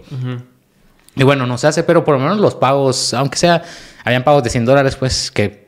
Y, eh, te lo dije, yo creo que por, ustedes por ahí 250 dólares, algo así, ¿va? Y disculpe, muchachos, es, simbólico, verdaderamente simbólico, porque yo sé que con 100 dólares, sin mucho las aguas y la gasolina. Yo siento que también depende del, del tipo de artista y, y, la estrategia que uses para el evento, porque si bien, o sea, el, el escenario tal vez no vaya a ser el mejor, ni la hora vos puedes venderlo como que sí, ¿va? Sí. Que es lo que importa. La gente, la gente que no te fue a ver no sabe, entonces ¿por qué les vas a decir, ah, toqué a las 2 de la tarde y no había nadie? o sea, mejor te haces show la boca y decís, puta, tocan el IMF que estuvo Balvin, ¿va? Exactamente. No, y así se hace, pues así se hace. va, no vas a decir, no, es que yo toqué cabal 2 de la tarde y pues me vio mi mamá. Y, y es el error que, que cometen muchos acá y, que a mí no me llega. O sea, a mí no me llega cuando el, cuando el artista viene y, y se hace menos por hacerse el chistoso, por hacerse lo que sea. O por, a que por ser sincero. Pero ven. Nadie le importa. Nadie le importa. Y, peor en el mundo de espectáculos, lo peor que puede ser es ser sincero, la verdad. Ajá, entonces vos tenés que vender la peli talea. Pues. ¿Sí? Vos tenés que decir, puta, tocamos en ese IMF, puta, estuvo taleísima. Me acuerdo que nos. Empezás a, a, mencionar solo los highlights y a omitir lo otro. Sí. Y talea, Así es, exactamente. Y buscar las mejores fotos donde se mire gente, o aunque no se mire gente, pero que se mire tu banda bien. Bueno, que, o sea, escondesla a la gente, pero solo veas a tu banda. Hay formas de tomar las fotos, ¿no? Pero eso, es, en eso fue también mucho el artista, el artista nacional. Y por eso que vos decís que, que, es muy artista y poco estratega businessman. Eso sí, es muy de que pensando en los gastos inmediatos, ¿va? que es normal. ah, también, ajá. Ah, es así, me estás pagando 500 dólares y ¿por qué? Si igual son tanto de gas. O sea, sí, pero resolverlo, te O sea, váyanse todos en un carro y lleguen juntos y gastan 200 pesos de gas. Y...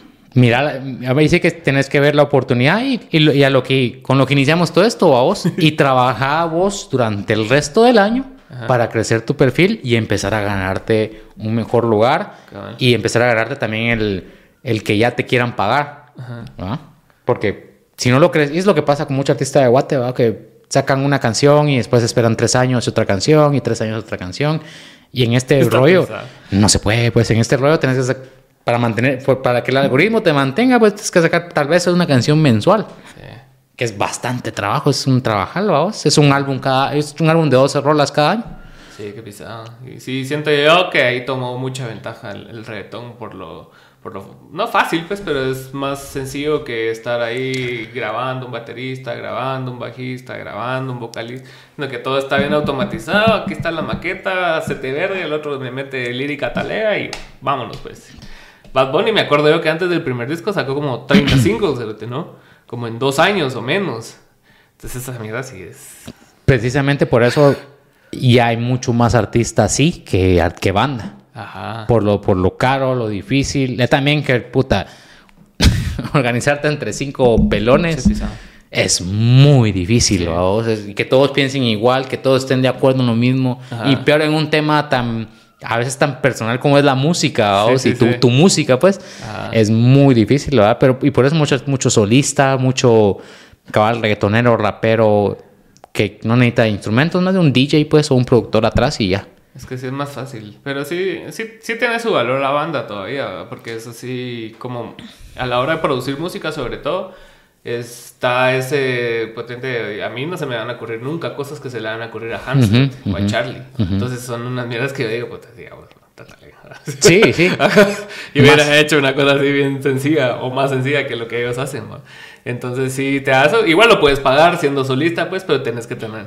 También tener cierto nivel de es que, éxito. eh, ta- eh, ta- bueno, también otra cosa que, que no se da mucho en Guate, vaos, es el, el, el hecho este de a- a- músicos que se pongan detrás de una cara. Sí, Que esto sería, eso sería más fácil también que sea una cara, pero atrás hay escritor, hay bastantes compositores, hay productores o bateristas, lo que sea, y todos van hacia, hacia levantar ese perfil.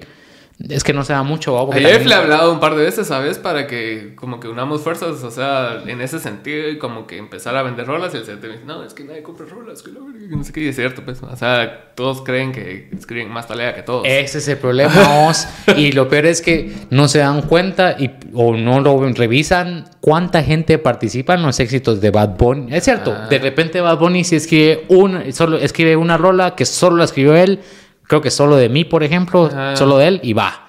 Es un hit, está bueno. Pero muchos, muchos, muchos hits. Hay 5, 10, hasta 15 pelones detrás de esa canción, vamos. Justin Bieber, ¿sí? Justin, Justin- Bieber no escribe ni verga. Exactamente. Y míralo, vamos. y todos hacen, todos, todos les va bien. ¿Va? O sea, tanto el- a Justin Bieber como a los productores y toda la gente que está detrás, ¿va? Sí, qué pisado. Es que eh, hay mucho, mucho ego para tan poca industria, ¿cierto? Eso es lo pisado. ¿va? Es así como que, que, que todo se crea en la verga, está bien pisado porque no, no ayuda a que avance, sino que acaparen. Exacto. ¿va? Entonces ves establecido a Malacates, a puta viento en contra, Bohemia, quien sea, eh, así gatekeepeando así lo que les costó como 30 años conseguir, ¿cierto? y jamás van a abrir las puertas de esa mierda hasta que se mueran, ¿cierto? ¿va? Entonces sí. Sí, eso es lo, eso es lo, eso es lo complicado de Guate, vos. Que tenés que, y, tenés, y pues, más que todo que en Guate, es que como no hay, como no hay dinero, te- se terminan también casando con marcas, ¿va? Sí. Ese fue el gran error, por lo menos para mí, de los, de esas bandas que acabas de mencionar, de esos tiempos. fue un gran error. Para mí Es- Malacates hubiera logrado otras cosas afuera. Claro que se puede discutir que hicieron dinero con esas marcas. Sí. O sea, también la rola de Tómame, de que le agarró gallo para su, como su jingle. Ajá.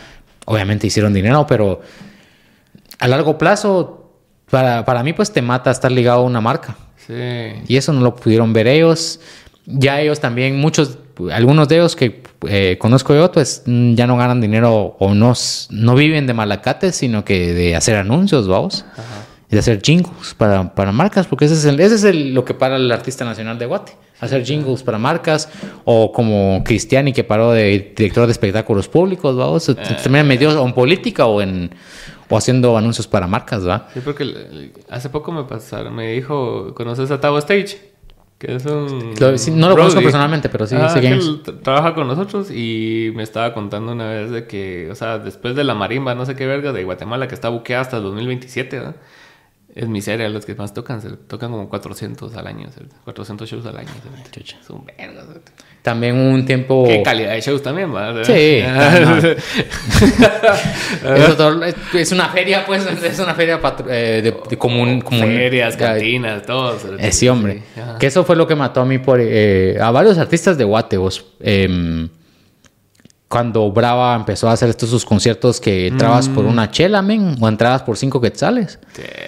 Mucho artista de verdad grande de Guate no se dio cuenta cuánto se estaba devaluando. Porque ellos eh, lo que hacían era que le compraban al artista 15, 25 fechas. Y bien pagadas. Pues. Bien pagadas y pagadas tal vez primero mi primera mitad y al final del año la segunda mitad de las fechas, ¿verdad? O todo de una vez de entrada. Entonces, a huevos cerrás 25 fechas a 10 mil quetzales cada una, qué rico. ¿ah? Pero ya en los eventos, para el público, ver a este, este, este men me, cuesta a mí una chela, pues, de 5 quetzales. Entonces, a la hora que este artista quiere hacer un evento ya, ya fuera de la marca, solo de él, o lo quiere contratar a otra promotora, la gente no va a querer pagar porque lo puede ver por 5 quetzales. Y ahora, ahora, quiere, quiero, ahora tengo que ver a este por 100 pesos o por 150. No, hombre, si por 5 pesos está en mi feria. No se dieron cuenta del daño que se hicieron esos artistas. Sí, yo me acuerdo que cuando empezamos nosotros, cabal, nosotros nunca dimos chela con eso. Y sí costaba, era así de... ¿Dar chela con la entrada? Ajá, no damos chela con la entrada. Ajá, porque Qué estúpido eso. O sea, no pasa en ningún lado. O sea, te pagan más. Es así como que vas a ver a Thundercat en, en Baltimore y te sale 150 dólares, 300 dólares y lo pagas y shock. Y adentro lo que consumas es otro pedo. Es otro rollo, Pero sí costaba mucho. De, primero estar explicándole a la Mara quién era, y después así como que, ¿y qué incluye? Y así como que, show, música. Y la Mara te miraba y se daba la vuelta y se iba a la verga, se tipo así. sí, ofendido, el ego hasta, la, hasta el suelo. Sí, se te bien feo. Pero sí le hicieron mucho daño. O sea, yo siento que esa, esa fue una mala práctica. O sea, Malísimo. se entiende porque va, a ellos les interesa su producto y que se mueva su producto y les vale verga la música. Pues, la música aquí en Guatemala es de fondo. Entonces, sí, me acuerdo yo que sí era, era bien duro. No es que haya mejorado grandemente, pero la Mara también, los artistas no valoran eso, Cerote. Yo me acuerdo que el año pasado, como en marzo, contratamos una banda grande, Cerote. O sea, la contratamos porque queríamos armar un show talega, pues. Entonces era Cameo, esta banda y, otro artista, ¿va? Que, que más Cindy, ¿va? Y, y, esa banda viene y me toca un día antes mm. en la ciudad, Cerote. Por menos del precio. Y es una banda que tiene conciencia de que, va, o sea, si te van a ver por 50 pesos a zona 7 versus 100 en otro lugar, van a pagar 50 pesos en zona Ajá, 7. Entonces, no, no, me pisó porque el lugar igual llega mara. Pero, o sea, hubiera llegado más mara. Me pasó en un festival también, que el artista un día antes tocó por 50 y, y el festival costaba 200. Entonces tú decís, puta, bro. Entonces, sí. Y entendés las movidas que hace Pepsi de decirle, mira, no vas a tocar en seis meses antes de que vengas aquí a Guatemala a, dar Yankee. dar Yankee, bueno, está bien. Sí, es que ahí también va un tema de eso de poder, que por ejemplo en el IMF sí hacíamos eso, de ponerles estas condiciones de no puedes tocar... A los internacionales. A los internacionales, a, nacionales no. A los internacionales justamente eso de no puedes tocar en Guatemala eh, creo que era seis meses antes y seis meses después. No, seis meses antes y tres meses después del evento. sí. Y, y, algunos incluso los metíamos la región de Centroamérica, porque quiera que no, y me dejarla a algunas personas de Salvador y así va. Eh, y tenían que cumplirlo, pero hay, artistas que obviamente, si no les decís, les pela. Ellos venden y venden y venden. Pero también, créeme, ese tipo de artistas no un artista también tiene que cuidar a sus promotores. Sí. Es otra cosa que no entiende mucho artista y está grande, vamos. El promotor es el que te lleva a ese lugar y te hace ganar dinero. Entonces, si, si en ese evento el, promotor hace dinero con vos, además, y, obviamente te pagó bien a vos y hace dinero con vos, ¿qué va a pasar? El promotor te va a volver a traer. A los seis meses o al año, pero te va a volver a traer. Y tenés mucho artista, yo creo con mucho artista internacional, ¿va? Cuida, cuidan a sus promotores por eso, porque este, este promotor me da por lo menos dos gigs al año, seguros. Y ya, ya, ya juntas tus promotores y ya tenés tus gigs por, por, por región y por área y todo. Sí. Pero hay mucho artista que no cuida a su promotor, cree que el promotor solo, ah, que me pague y su problema si le va bien en el evento o no, ¿ah? Sí. Y eso así no funciona. Al final todos estamos conectados, ¿va? O sea, vos querés que le vaya bien al evento, a- al evento porque vos vas a estar ahí, porque es el promotor que te contrató, porque es un promotor que te puede volver a contratar, porque es un promotor que te puede recomendar con otros promotores. Es... Sí, sí.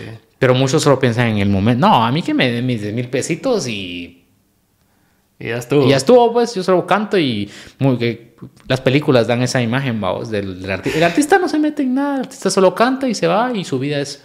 No, Es papito. que igual, igual incluso como artista te, te llega que te lleguen a ver. Sí, claro. Ajá. Entonces. ¿por qué vas a cobrar por un evento donde no va a llegar nadie a verte, Cérate? O sea, se me hace bien... También, No, exacto. no tiene sentido. O es- sea, eso, to- eso todo de los de problemas de artistas va que justamente ven solo el dinero y no y no no evalúan al promotor no evalúan el evento será que en ese evento me voy a ver bien Ajá. será que me va a llegar gente será que ese promotor produce bien y no hay problemas técnicos que es un gran tema Es- ese, Cérate. es un tema gigante pues Y, y en problemas técnicos de IMF, ¿cómo, ¿cómo estuvo? Sí, o sea, yo en los dos que estuve, o sea, no noté mayor problema técnico de nada. O sea, sí no afortunadamente sí, o sea, sí estaban bien curados eso también, o sea, los, los, ¿qué? ¿Qué son? Los que proveedores y todas esas chivas. ¿no? Sí, sí, sí, en ese, en ese tema, bueno, yo no estuve en el 2021, vamos, que fue el 2021 fue el, el año que Ah, no, lo del lodo y que tuvo que cancelar el IMF. 22. Perdón, 2022, fue? Ah, Ah, perdón, ajá. 2022. Sí, sé qué gran. Sí, exacto. Eh, otro tema que yo no estuve ahí, no, no sé exactamente qué ¿Vos pasó. cuándo te desligaste de, Empire? 2019 fue mi último IMF, o sea, el del 2020. No, bueno, el 2020 se anunció, pero Iba ya, a no ser se, el ya último. no se dio. Ajá. Ajá. Ok. Eh, ahora en este 2022 yo no sé verdaderamente qué pasó. Lo, lo único que deduzco fue que, pues, que lo sé, que se, se organizó ese IMF con muy poco tiempo de, Mm. de- para organizar, ¿va? Y ese fue, el, creo yo que ese fue el error. ¿Cuánto se ¿va? toma organizar un evento así? Un año. Sí, pues. Por lo menos un año. Y ese IMF, por, según entiendo, lo organizaron en mitad de ese tiempo, en seis meses, cinco meses por ahí. Y también la época, que época de lluvia, en junio, ¿no? porque ahí sí que sí sé la historia, pero tal vez no me compete a mí contar por qué se, por qué se hizo en esa fecha. Claro, vamos. claro. Eh, Tal vez para comprar tiempo o algo así, o sea, de que... No, cuestión de, cuestión de patrocinadores. Ok, ok. Eh, y creo que por ahí fue el error, ¿va? Pero antes de eso, si como tenías el año para organizar, pues tenías tiempo para ver todos estos temas técnicos que yo no los miraba, pero sí era mi, mi tarea que todos los artistas pasaran sus requerimientos eh, técnicos, ¿va? Para que el, produ- el productor ya pudiera, pues, ver todos esos temas con tiempo. Sí, en IMF no, no se ve tanto eso porque, pues, la verdad sí es buena promotora. Pero, por ejemplo, en México, que en México también es ese problema. México es cierto, es grande, hay industria, hay artistas, hay promotores, hay de todo. Pero así como hay de todo, hay de todo en el sentido de todo, de todo bueno Todo y bueno de y todo, todo malo. malo, sí. Hay unos promotores que malísimos, irresponsables, como los hay en Guat- Guatemala que quieren vivir la vida, que creen que promotor es vivir de fiesta, ¿va? y el promotor anda a saludar, ay, ¿cómo estás? Y guaros y tragos y regalando por acá y regalando por allá. Como, o como un dueño de club que cree que, que el dueño del club anda regalando guaros, ¿va? Y yo qué sé. No, es un trabajo de verdad, ¿va? Y mucho, mucho, pues, mucha persona no lo sabe y creen que solo con contratar a cualquiera que ponga sonido, cualquiera que ponga iluminación, ay, puede ponerlo. Y me pasó a mí, eh, porque yo trabajé con varios promotores en, en México, ¿vamos? Eh, yo acostumbrado a puntualidad, a esto mucha, vamos a, eh, a- a las 7 de la mañana para empezar a, a- montar todo y que a las 2 de la tarde ya todo esté listo porque el evento empieza a las 6 y tenemos tiempo para, o incluso una noche antes, ¿va? depende del Sí. tamaño. ¿va? Ay, me pasó varias veces que, te lo juro, men, 10 de la mañana, 11 de la mañana, 12 del mediodía y no había aparecido el de sonido, no había apare- no habían- a veces ni me habían abierto el venue. Ah, la verga, qué estresante. Y yo desde las 7 de la puta, se va y, no, tranquilo, hombre, si, tranquilo, ¿cuál es? Hasta las 6. Ay, no sé, es una mentalidad que a mí no me, no me, yo no entendía, ¿va? De, ay, tranquilo, así es, ta, ta, ta, hay que esperar un ratito el DJ, que que abrimos media hora después, hombre, ¿qué pasa? Media, ni que la gente estuviera, brother, pero es una cuestión de, de puntualidad, de tus tiempos, de tener Sentido todo. de urgencia, sí, de, orga- de organización, ¿va? Pero no, mu- mucha gente muy informal. Y también en Guate se da eso, ¿va? Sí, De- Ay, hombre. Sí, a- ¿Cómo que? el, el año pasado hicimos un, un show por porque el cuñado de Manuel se cayó de la moto, entonces a recaudar dinero, ¿verdad? Entonces no, no era un show estresante porque era más así de pro bono, digamos.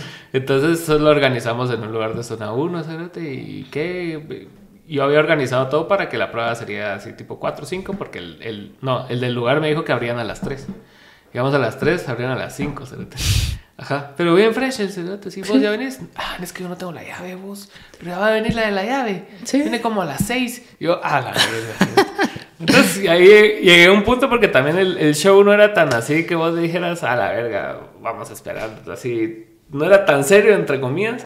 Pero sí está eso de que, o sea, ves que los lugares que no se lo toman en serio no son tan talegas, pues, ¿va?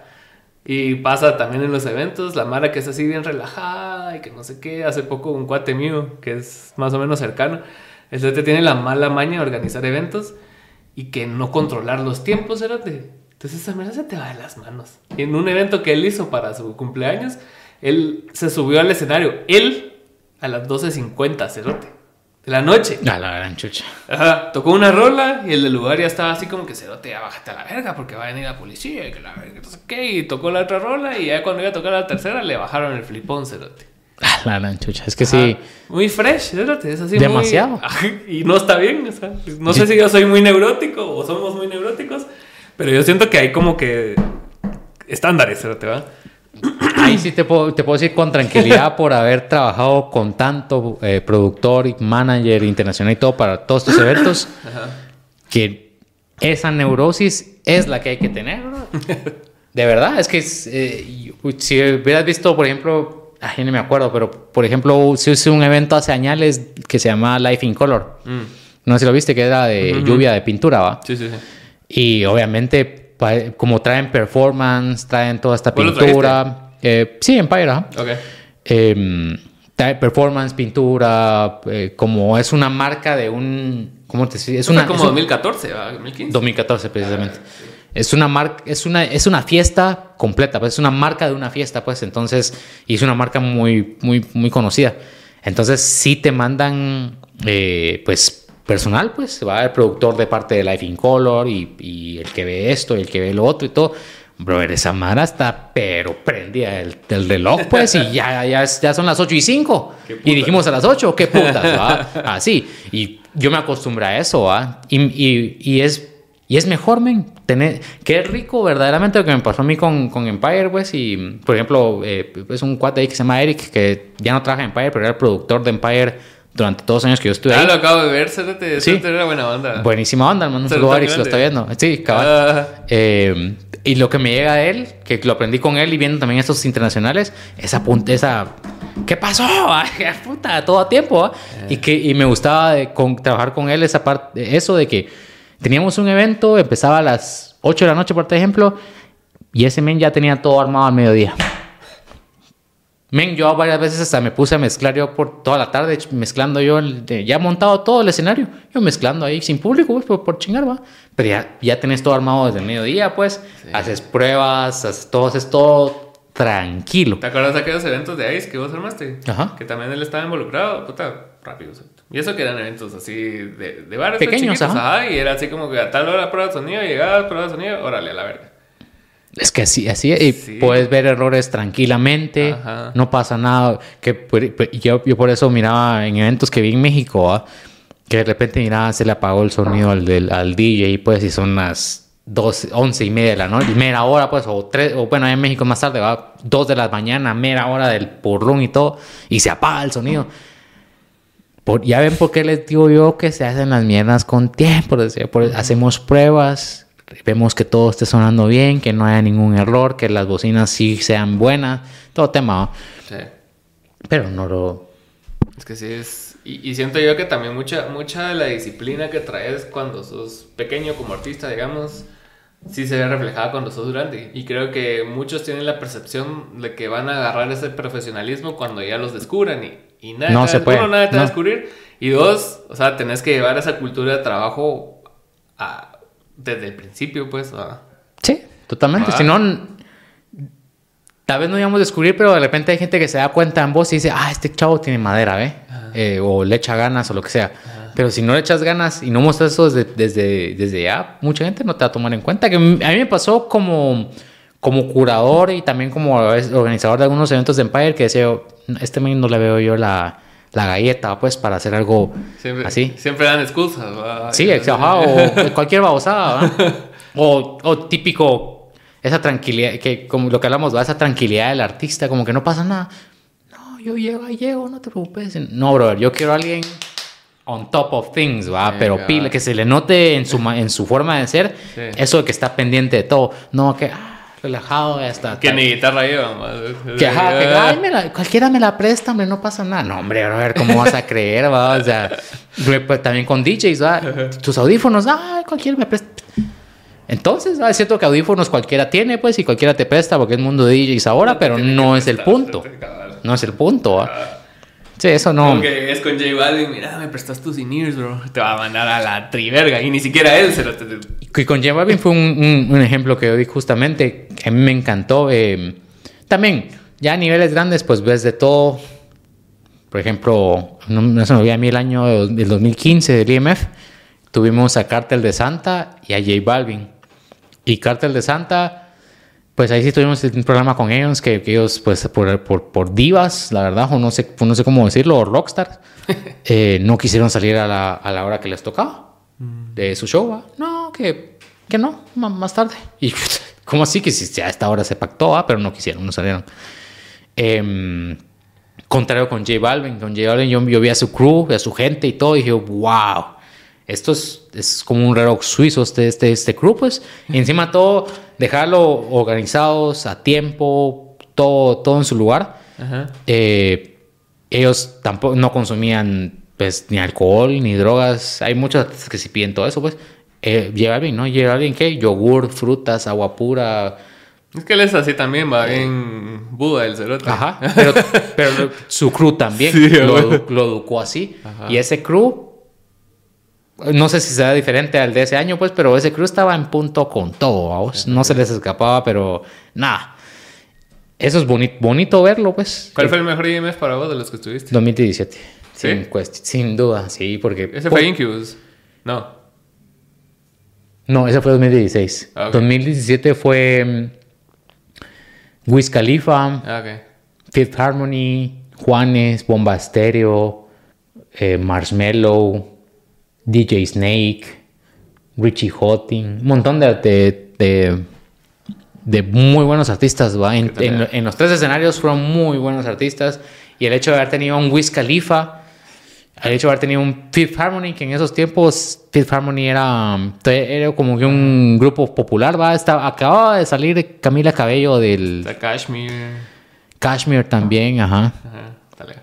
Muy, para mí es el mejor lineup que, que, que, que hemos trabajado, que bueno que he trabajado. Ah, puta terciopelado, Dresman. También tuvo esa. Invisibles, Siddhartha, Calonch, puta, sí, Todo su, tuvo, todo, bien, tuvo todo, bien, bien organizado. Ah, y de ahí, y me acuerdo re bien que hasta porque mucha gente decía, no, que no queremos reggaetón en IMF, no, no se preocupen, no hay reggaetón, decía, porque en ese no hubo reggaetón. No, eh, de ahí pues cambiamos al reggaetón porque el, negocio, ah. el negocio socio tocó. Eh, pero me, me, gustó a mí ese IMF por eso, por esa variedad de artistas y todo. Eh, de ahí los demás, los siguientes IMFs también me parecieron buenos porque, pues la verdad, cuando empezamos a hacer reggaetón, sí empezamos a tener más audiencia, ¿va? Es inevitable. Ya tenían un know-how más pulido. Es así como que ya, ya habían pasado. ¿Cuándo empezó? 2013, ¿no? 14. 2014, 15, 16, 17. Y a partir de los demás, así como que bueno, ya sabemos cómo es la mierda, pues. Exactamente. Y el team no cambió mucho, ¿sí? No, el team fue el mismo pues. hasta la pandemia. Y ahí ya pues. cambió un montón. Ahora no sé, no, no conozco el team yo, la verdad. Ajá. Entonces eso ayuda también, ¿va? Que todos andan como que ya bien sincronizados y todo. Exactamente. Y era un, para mí, fue un team muy bien aceitado, digamos, muy buena comunicación, todos nos llevamos re bien, estábamos en, en sincronía, vamos. Sí, es pisado, porque yo me acuerdo, hace poco vi a este brother que organiza el Festival Machaca en Monterrey, creo que es, y que habían pagado a Korn, Cerati, y que Korn no llegó. Pero les hicieron creer que Korn iba a llegar, porque subieron una story ese mismo día temprano, subiéndose a un avión que ya iban para Monterrey, que los fans y que no sé qué, y habían pagado el fee completo, o sea, seis meses antes. Entonces eh, los están esperando a Korn, pues, y no llegaron, no contestaron, y ahorita están en una demanda. ¡Ah, la gran chucha! porque les peló la verga. Y mintieron, o sea, hubieran dicho una mierda así como dos días antes, mira, se, te, se enfermó quien sea el bajista, ¿cierto? no vamos a llegar, o nos vale verga, no vamos a llegar. Pero nunca dijeron que no. Solo, sí, hombre, ya vamos, ya vamos, ya vamos, hasta que no contestaron. Qué raro, la verdad. Sí, les valió verga. Tal vez, no sé. No sé. Ay, sí que sí, ¿sabes? Tal vez el promotor tal vez no era directo con ellos. sí, algo, algo, tuvo que haber pasado ahí porque, pues no sé con qué agencia estará con, pero obviamente ser una agencia pesada y grande, pues, y yo conozco varias de esas agencias y esa mano no... No queda mal. No, no queda mal, pues, o sea, te dicen las cosas como son. Sí. sí o no. Y sí o no, y, y, no se va a poder, y pasó algo, y se va y te hablan, pues, porque ellos, ellos entienden algo muy importante de este negocio, y creo que de todos, que es decir, decir cualquier cosa que suceda, decirla a tiempo, decirla pronto, porque mientras más pronto la decís, más tiempo hay para ver cómo solucionas, ¿va? Sí, sí. Pero esto, que esto es, este negocio, la verdad que es muy importante en eso porque eh, todos tenemos, ahí sí promotores, artistas y todo, tenemos solo, es una noche, son dos horas o lo que sea tu show o las seis horas del evento, pero solo en ese tiempo o en, ese, en esas seis horas tenés para eh, cumplir con el show, para hacer dinero como promotor, porque pues la gente se va, pues y ya. Entonces, si verdaderamente es una cuestión de es time, time sensitive, verdaderamente, porque se llegan las 10, 11, 12 de la noche y ya se acabó, pues, y, ya no hay más ingresos. Entonces, ellos entienden eso. Me parece raro que alguien como Korn o quien sea que le haya hecho el negocio le haya pelado. Pero qué loco, o sea, y, el CDT es, o sea, si bien sí los pisó en el momento, igual Machaca trascendió ese evento, pues, o sea, a pesar de la deuda económica. Y le preguntaba el, el entrevistador así como que, mira, y, y, si se hace dinero un festival, se te dijo no. Haces dinero otras cosas menos del, del evento en sí, ¿va? porque es, es mucho cerote, ¿va? es así, es un monstruo. Sí, ya, ya, ya dice que toma años para que un, un evento como eso de dinero y yo no conocí como que tan a fondo todas las cuentas en ese sentido, pero estoy seguro que no, no haces dinero del de la taquilla no haces, no haces dinero. Ah, haces dinero del consumo. Ajá. Ahí es donde la, las comidas, las chelas y todas esas cosas, ahí es donde le das. Sí, las marcas. A mí lo que me pareció bien impresionante cuando fui al Corona fue las activaciones de marca. también. Los patrocinios. Que son bien originales, que no es así como soy Tigo y vendo chips, sino que es así, Tigo te pone a pintar cosas allá. O sea, la telefonía que pone allá, o Doritos, te empieza a vender así chivas y o sea, si es algo bien creativo, pues no, es solo de aquí está mi marca, toma, y te pongo 13 de canes. Que es otro tema que también aquí en Guate, o sea, te ponen 13 de canes, una degustación y creen que ya... ya es activación. Ya es activación, va, y ajá, las activaciones en otros países son bien bonitas. ¿Y, eso qué, eso tiene que ver tanto con la marca o también con la productora? No. Eh, Así que te que le pida a la marca, mira, sí lleva tu activación para hacer algo más interactivo, algo más talea o no. Sí se les puede pedir, pero al final la originalidad de la marca. Es cosa de la marca, como quiera venderse, vamos. O sea, tal vez si habrá algunas limitaciones o, cosas que te deben porque el venue o yo qué sé, que por ejemplo en el caso de IMF tal vez la lejanía que es hasta, no me acuerdo qué kilómetro es, como 30. Y así tal vez se les, pues, les se les complica a ellos llevar ciertas cosas, ¿verdad? O no sé, ahí sí que no, no, sé qué, qué, obstáculos encontrarán, pero a, eso va a influir un poco en, qué tipo de activación comparado a un país de primer mundo o Europa que pues, pues el venue está en medio de la ciudad o, no, o, hay maneras para llegar cómodas, etcétera, etcétera. Sí, definitivamente influye un poquito el lugar, pero mm, al final es, es cosa de la marca. Sí, es que sí, es poco, poco creativo el asunto. Poco creativo, porque al final vos puedas tener obstáculos o poco presupuesto, pero la creatividad no vence obstáculos y vence presupuestos. ¿va? Sí, eso es cierto. si esos creativos lo tenés. Sí, a mí me vuela la cabeza eso cuando veo patrocinadores de eventos en México. Son patrocinadores de primer mundo, ¿sabes? Es así, Sí. Uber, una mierda así grande. Y vos decís, a la verga, ¿cuándo es aquí? ¿sabes? Aquí solo es así, Banco Industrial. Back. Sí. Cabal. cabal. Y fíjate que y lo, algo que quería contarte de lo de México, me parece bien raro a mí, que también allá cómo se da el hecho de, mm, ¿cómo explicarte vos? De malos promotores, pues en el sentido que el, ah, eso que me contaste es algo raro, que el artista le fue al promotor. Porque lo que más yo vi en México fue que el promotor le fue al artista. Hay Sí, promotores grandes, brother Sí, es cierto. que ya no le pagó o que mm, no sé, el evento fracasó y ya y lo cancelaron. Pasa, eh, eh, pasa mucho en México eso, vos. Sí. Es raro México. ¿Te acuerdas de Animal Cookies? Sí. Esos quebraron, o sea, se acabó la banda por una mala movida de un promotor. O sea, no, no en sí eso, pues, pero o sea, sí fue como un motivante para decir, ah, qué mierda esta estupidez, ¿verdad? Porque se fueron a México, creo yo, y estuvieron como un año en Guadalajara, una mierda así. Y habían pagado a un cerote y no les consiguió ni verga y los tenía allá y los cerotes así como que, pero ¿va a pasar o no va a pasar? Y era, sí, sí, y al final no pasa ni verga. Sí, es que vos es México en ese sentido. Hay una de estafadores y de aprovechados. Que también no sé en Guate, pues. Sí. Pero como es muy pequeño. Entonces, y bueno, también me pasó, a mí me, me no me pasó, pero sí me enteraba yo mucho. eh, también por, por, yo no conozco quién es, allá en México, pues, yo no conozco quién es, quién sí es cumplido y quién no. Ajá. Entonces de ahí me enteraba que con este que estaba hablando algo le ah, entonces ya no me, me empezó a dar miedito de hacer negocios tan libremente, va. Que uno cree es que uno cree, ay, me voy a México y México tiene aquella gran industria y es hora de meterle. Y pues sí, pero es, es también, así como es más grande, es, también es más peligroso. ¿va? Sí, y, y tenés, ¿qué es lo que le pasó a Animal Cookies? ¿va? Hay mucho estafador, mucha gente que se aprovecha. Mucho también eh, Booker, pues, que era más o menos lo que hacía yo de conseguir artistas a los promotores. Mucho Booker, que me, me enteré de varios, men, que le, le daban el dinero al Booker del booking de 20 mil dólares, por ejemplo, y el Booker no le pagaba al artista y se embolsaba los 20. Ah, la verga. yo, muchacho, o sea, ¿por qué la gente hace eso? Pues si son tus últimos 20 mil dólares, pues, o va- vas a tener que buscar promotores nuevos a cada rato a quien estafar, ¿va? Cuando el verdadero negocio, pues, es en, en un promotor. zonas. es- es- ajá, pues, y ahí es donde ganas y de repente vas a ganar una buena comisión porque vas a contratar a un artista de 2 millones de dólares y puta, ahí estamos hablando de una comisión.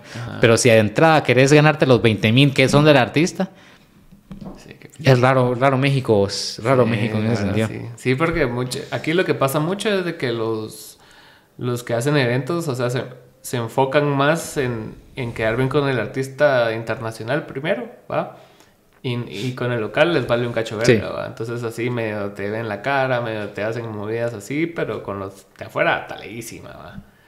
Pero sí. Pasa está- un montón también en, en Guate, la verdad. Sí, fijo.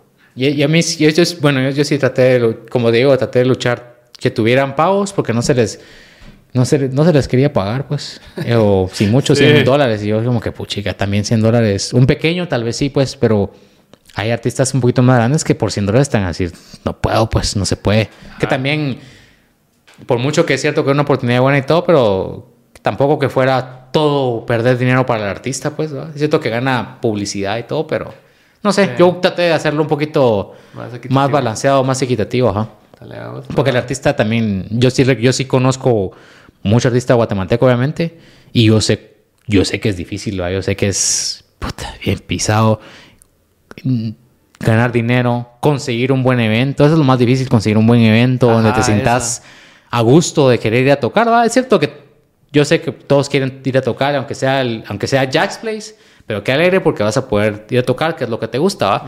Pero es más bonito todavía tocar en un escenario, en un, festi- un buen concierto, un buen festival, ¿va? Con un buen flyer. con un buen flyer y todo, Sí, ¿va? sí, es que todo, todo cuenta. todo cuenta. Pues sí, te, te acuerdas de aquel evento que nos habías invitado, que, que era uno de los de Ice, y no sé qué pasó, que hubo un drama, espérate, que, que, que iba a estar Filoxera, los tiros, nosotros, y no sé Ya qué. ni me acuerdo cuál fue el drama, fíjate vos, la verdad.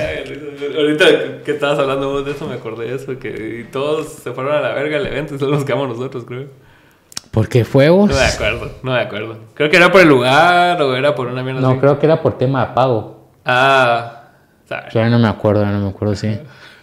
Dale, qué buena onda verte vos. A ver cuándo Buena nos onda. repetimos. Buena onda. Ahí dejamos el, el tema de política un poquito apartados, pero ya lo vamos a, a- a tocar ahí. Sí, está bien. O sea, también no hay que redundar mucho en temas. Sí, porque Sí, no. últimamente he estado platicando mucho de política y a veces se siente así, refrescante. Sí cansa. Sí. A mí sí me cansa a veces. Tan parte de lo de Space que dije, pues, ya ¿Qué yo más no? puedo todos Puedes los hablar, días. que todo es una mierda. exactamente. ya em- empezaste a redundar. No, que Yamate es una mierda, que Consuelo es una mierda. Bueno, ya lo sabemos todos, pues. Ya. Ajá, y, las- y las soluciones son inviables y es así como que, no sé, es bien raro. O sea, ¿qué expectativas tenés del nuevo gobierno? Así. ya entrando en eso. Ya, para ir cerrando. Pues, sinceramente, O sea, expectativas reales. Así como digas, eh, AMLO pudo hacer esto en México, tal vez esto se pueda ver replicado aquí, o una cosa que haga bien aquí, decís vos, bueno, que haga esto y tatalega. Ah, pues mira, primero que todo, estoy, es- yo estoy muy consciente de lo difícil que va a ser para, para este gobierno, pues, trabajar. Eh, bueno, eso es lo que, unos, lo que esperamos, pues, que van a seguir molestándolo y chingándolo y demás a Bernardo y a Karim, ¿va? Eh, entonces no lo van a dejar trabajar con facilidad. Eh, entiendo que van a tener esos obstáculos, por lo tanto yo, por lo menos lo que espero que logren es que logren eh, hacer- demostrar avances en corrupción y en temas de, de que los puestos en el gobierno se den a personas que tienen verdaderamente el conocimiento y la experiencia en, e- y la honestidad para esos puestos. ¿va? Un ejemplo que te voy a dar, en el tiempo de Jimmy Morales, era con Enrique Degenhardt, que era el ministro de Gobernación en ese tiempo. Ah, gracias, gracias. Ese brother lo que hicieron fue, ellos desarmaron la PNC. La PNC había tenido ciertos avances durante los últimos años en cuestiones de investigación, en cuestiones técnicas y demás, que hacían a la PNC pues una, una institución un poquito más eh, completa, más, más, más de prestigio, etcétera, ¿va? Y lo que hicieron ellos fue empezar a despedir a todas esas personas de conocimientos técnicos, personas decentes y todo, empezaron a despedir para poner gente afín a ellos, precisamente porque pues estaban luchando contra las de Sigva y entonces empezaron a, a desbaratar todo el sistema judicial y el tema de, segu- y, segu- y de seguridad para tener gente que les respondiera a ellos. pues. Entonces la PNC se desarmó y la, PN la PNC que conocemos ahora es un desastre. ¿va? Sí. Entonces, que esas son cuestiones donde yo quisiera que Arevalo recupere, pues empiece a contratar a la gente que estaba antes o, o gente nueva, pero que sí esté hecha para esos puestos, que sea honesta y trabajadora de verdad. Empiece a recuperar eso, para que haya gente decente dentro del gobierno, que es, lo importante, ¿va? Eh, y dentro de las instituciones de gobierno. Creo que con eso ya sería un gran avance. Mm, Eso es lo que le pido yo, por lo menos ahora ya veremos más adelante. Y segundo, hablando del Congreso, de por lo menos yo sé que la bancada semilla no es la más grande y van a necesitar eh, alianzas y demás, pero fuera muy importante para mí y esperaría que muchos guatemaltecos lo empujen, que este Congreso eh, por lo menos a- de- nos deje una buena ley de mm, electoral y de partidos políticos. Eso sería bueno. Eso es lo que dice Raúl, ¿va? Sí, yo estoy de acuerdo con él. Con, no hagan nada, muchachos. Pélensela como se la han pelado todos los años.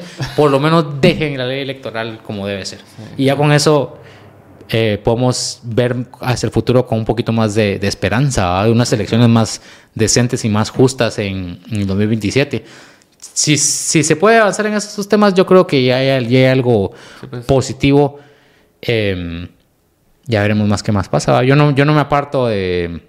Yo apoyo a Arevalo, apoyo a su gobierno, espero que sí logre hacer estas cosas. Apoyo a Semilla, yo soy afiliado de Semilla. Pero como ya te diste cuenta en Twitter, yo no, yo tampoco soy, yo no soy un adulador. Es que no hay que ser fans. ¿sabes? Yo no, soy, ajá, yo no soy un fan, yo no soy un adulador 24/7. Yo no aplaudo por aplaudir. Sí, claro. Entonces también, también voy a tirar mis críticas porque yo sé que también Arevalo va a tener sus errores, vamos. Claro. Como Cualquier. persona y peor como cualquier gobernante. ¿va? Que hace poco estaban hablando de AMLO. Que Marcela Blanco, no sé si viste, subió una foto con el peluchito de AMLO ¿va? Sí, sí, sí. y le cayeron mucha hambre. O sea, está bueno, entiendo. Ahí yo también le critico a AMLO principalmente una preferencia que tiene con el ejército de, Estado, de México. Ajá. Les ha dado de todo, men. Los ha tratado cuando él no era así, vaos. Sí, sí. Pero pues ya cuando llegas al poder las cosas cambian, vamos. Tenés que, Eso es lo que no entiende la Mara, que es así, una cosa es campaña y otra cosa ya es estar ejerciendo. Ahí.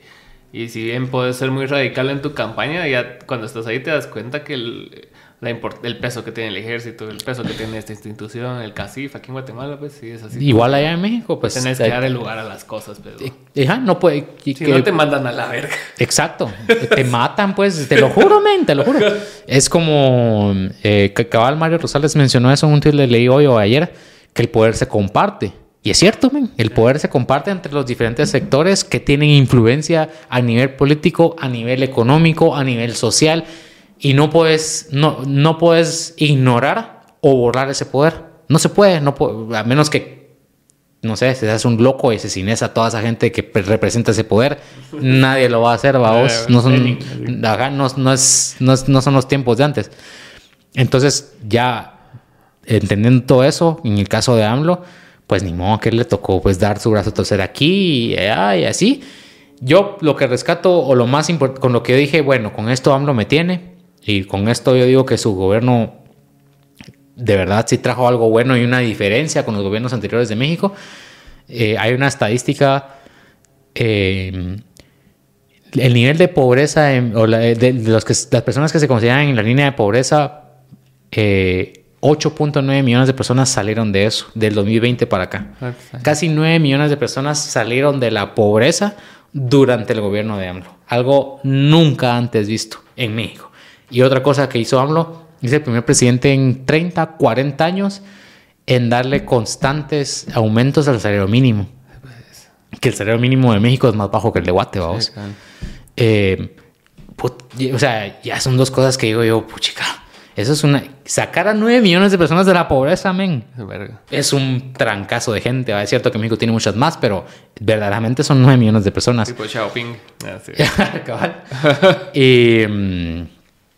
Es también, como te digo, no, no, no Luces y sombras, Luces y sombras. Exacto. También hay un tema de asesinatos eh, horrible en México, vamos, que ha mm. crecido. También la violencia contra los periodistas ha crecido. O sea, igual va a pasar con Arevalo. Algo va a tener bueno. Espero yo de verdad que algo, algo muy positivo como esas... Eh, a la escala de Guatemala, pues, pero como esas 9 millones de personas que salieron de México, algo a escala de Guatemala que sea bueno así, yo creo que lo, espero yo que haga algo así, pero también va a tener algo malo. Capaz le va a dar, imagínate que le empiece a dar preferencia al ejército, al ejército también como... Qué loco sería, eso se va a poner feo, men. Sería muy loco. ¿Va? Pero por ahora esas son las expectativas que tengo. Buena onda, y gracias por venir. a vos, buena onda por la invitación.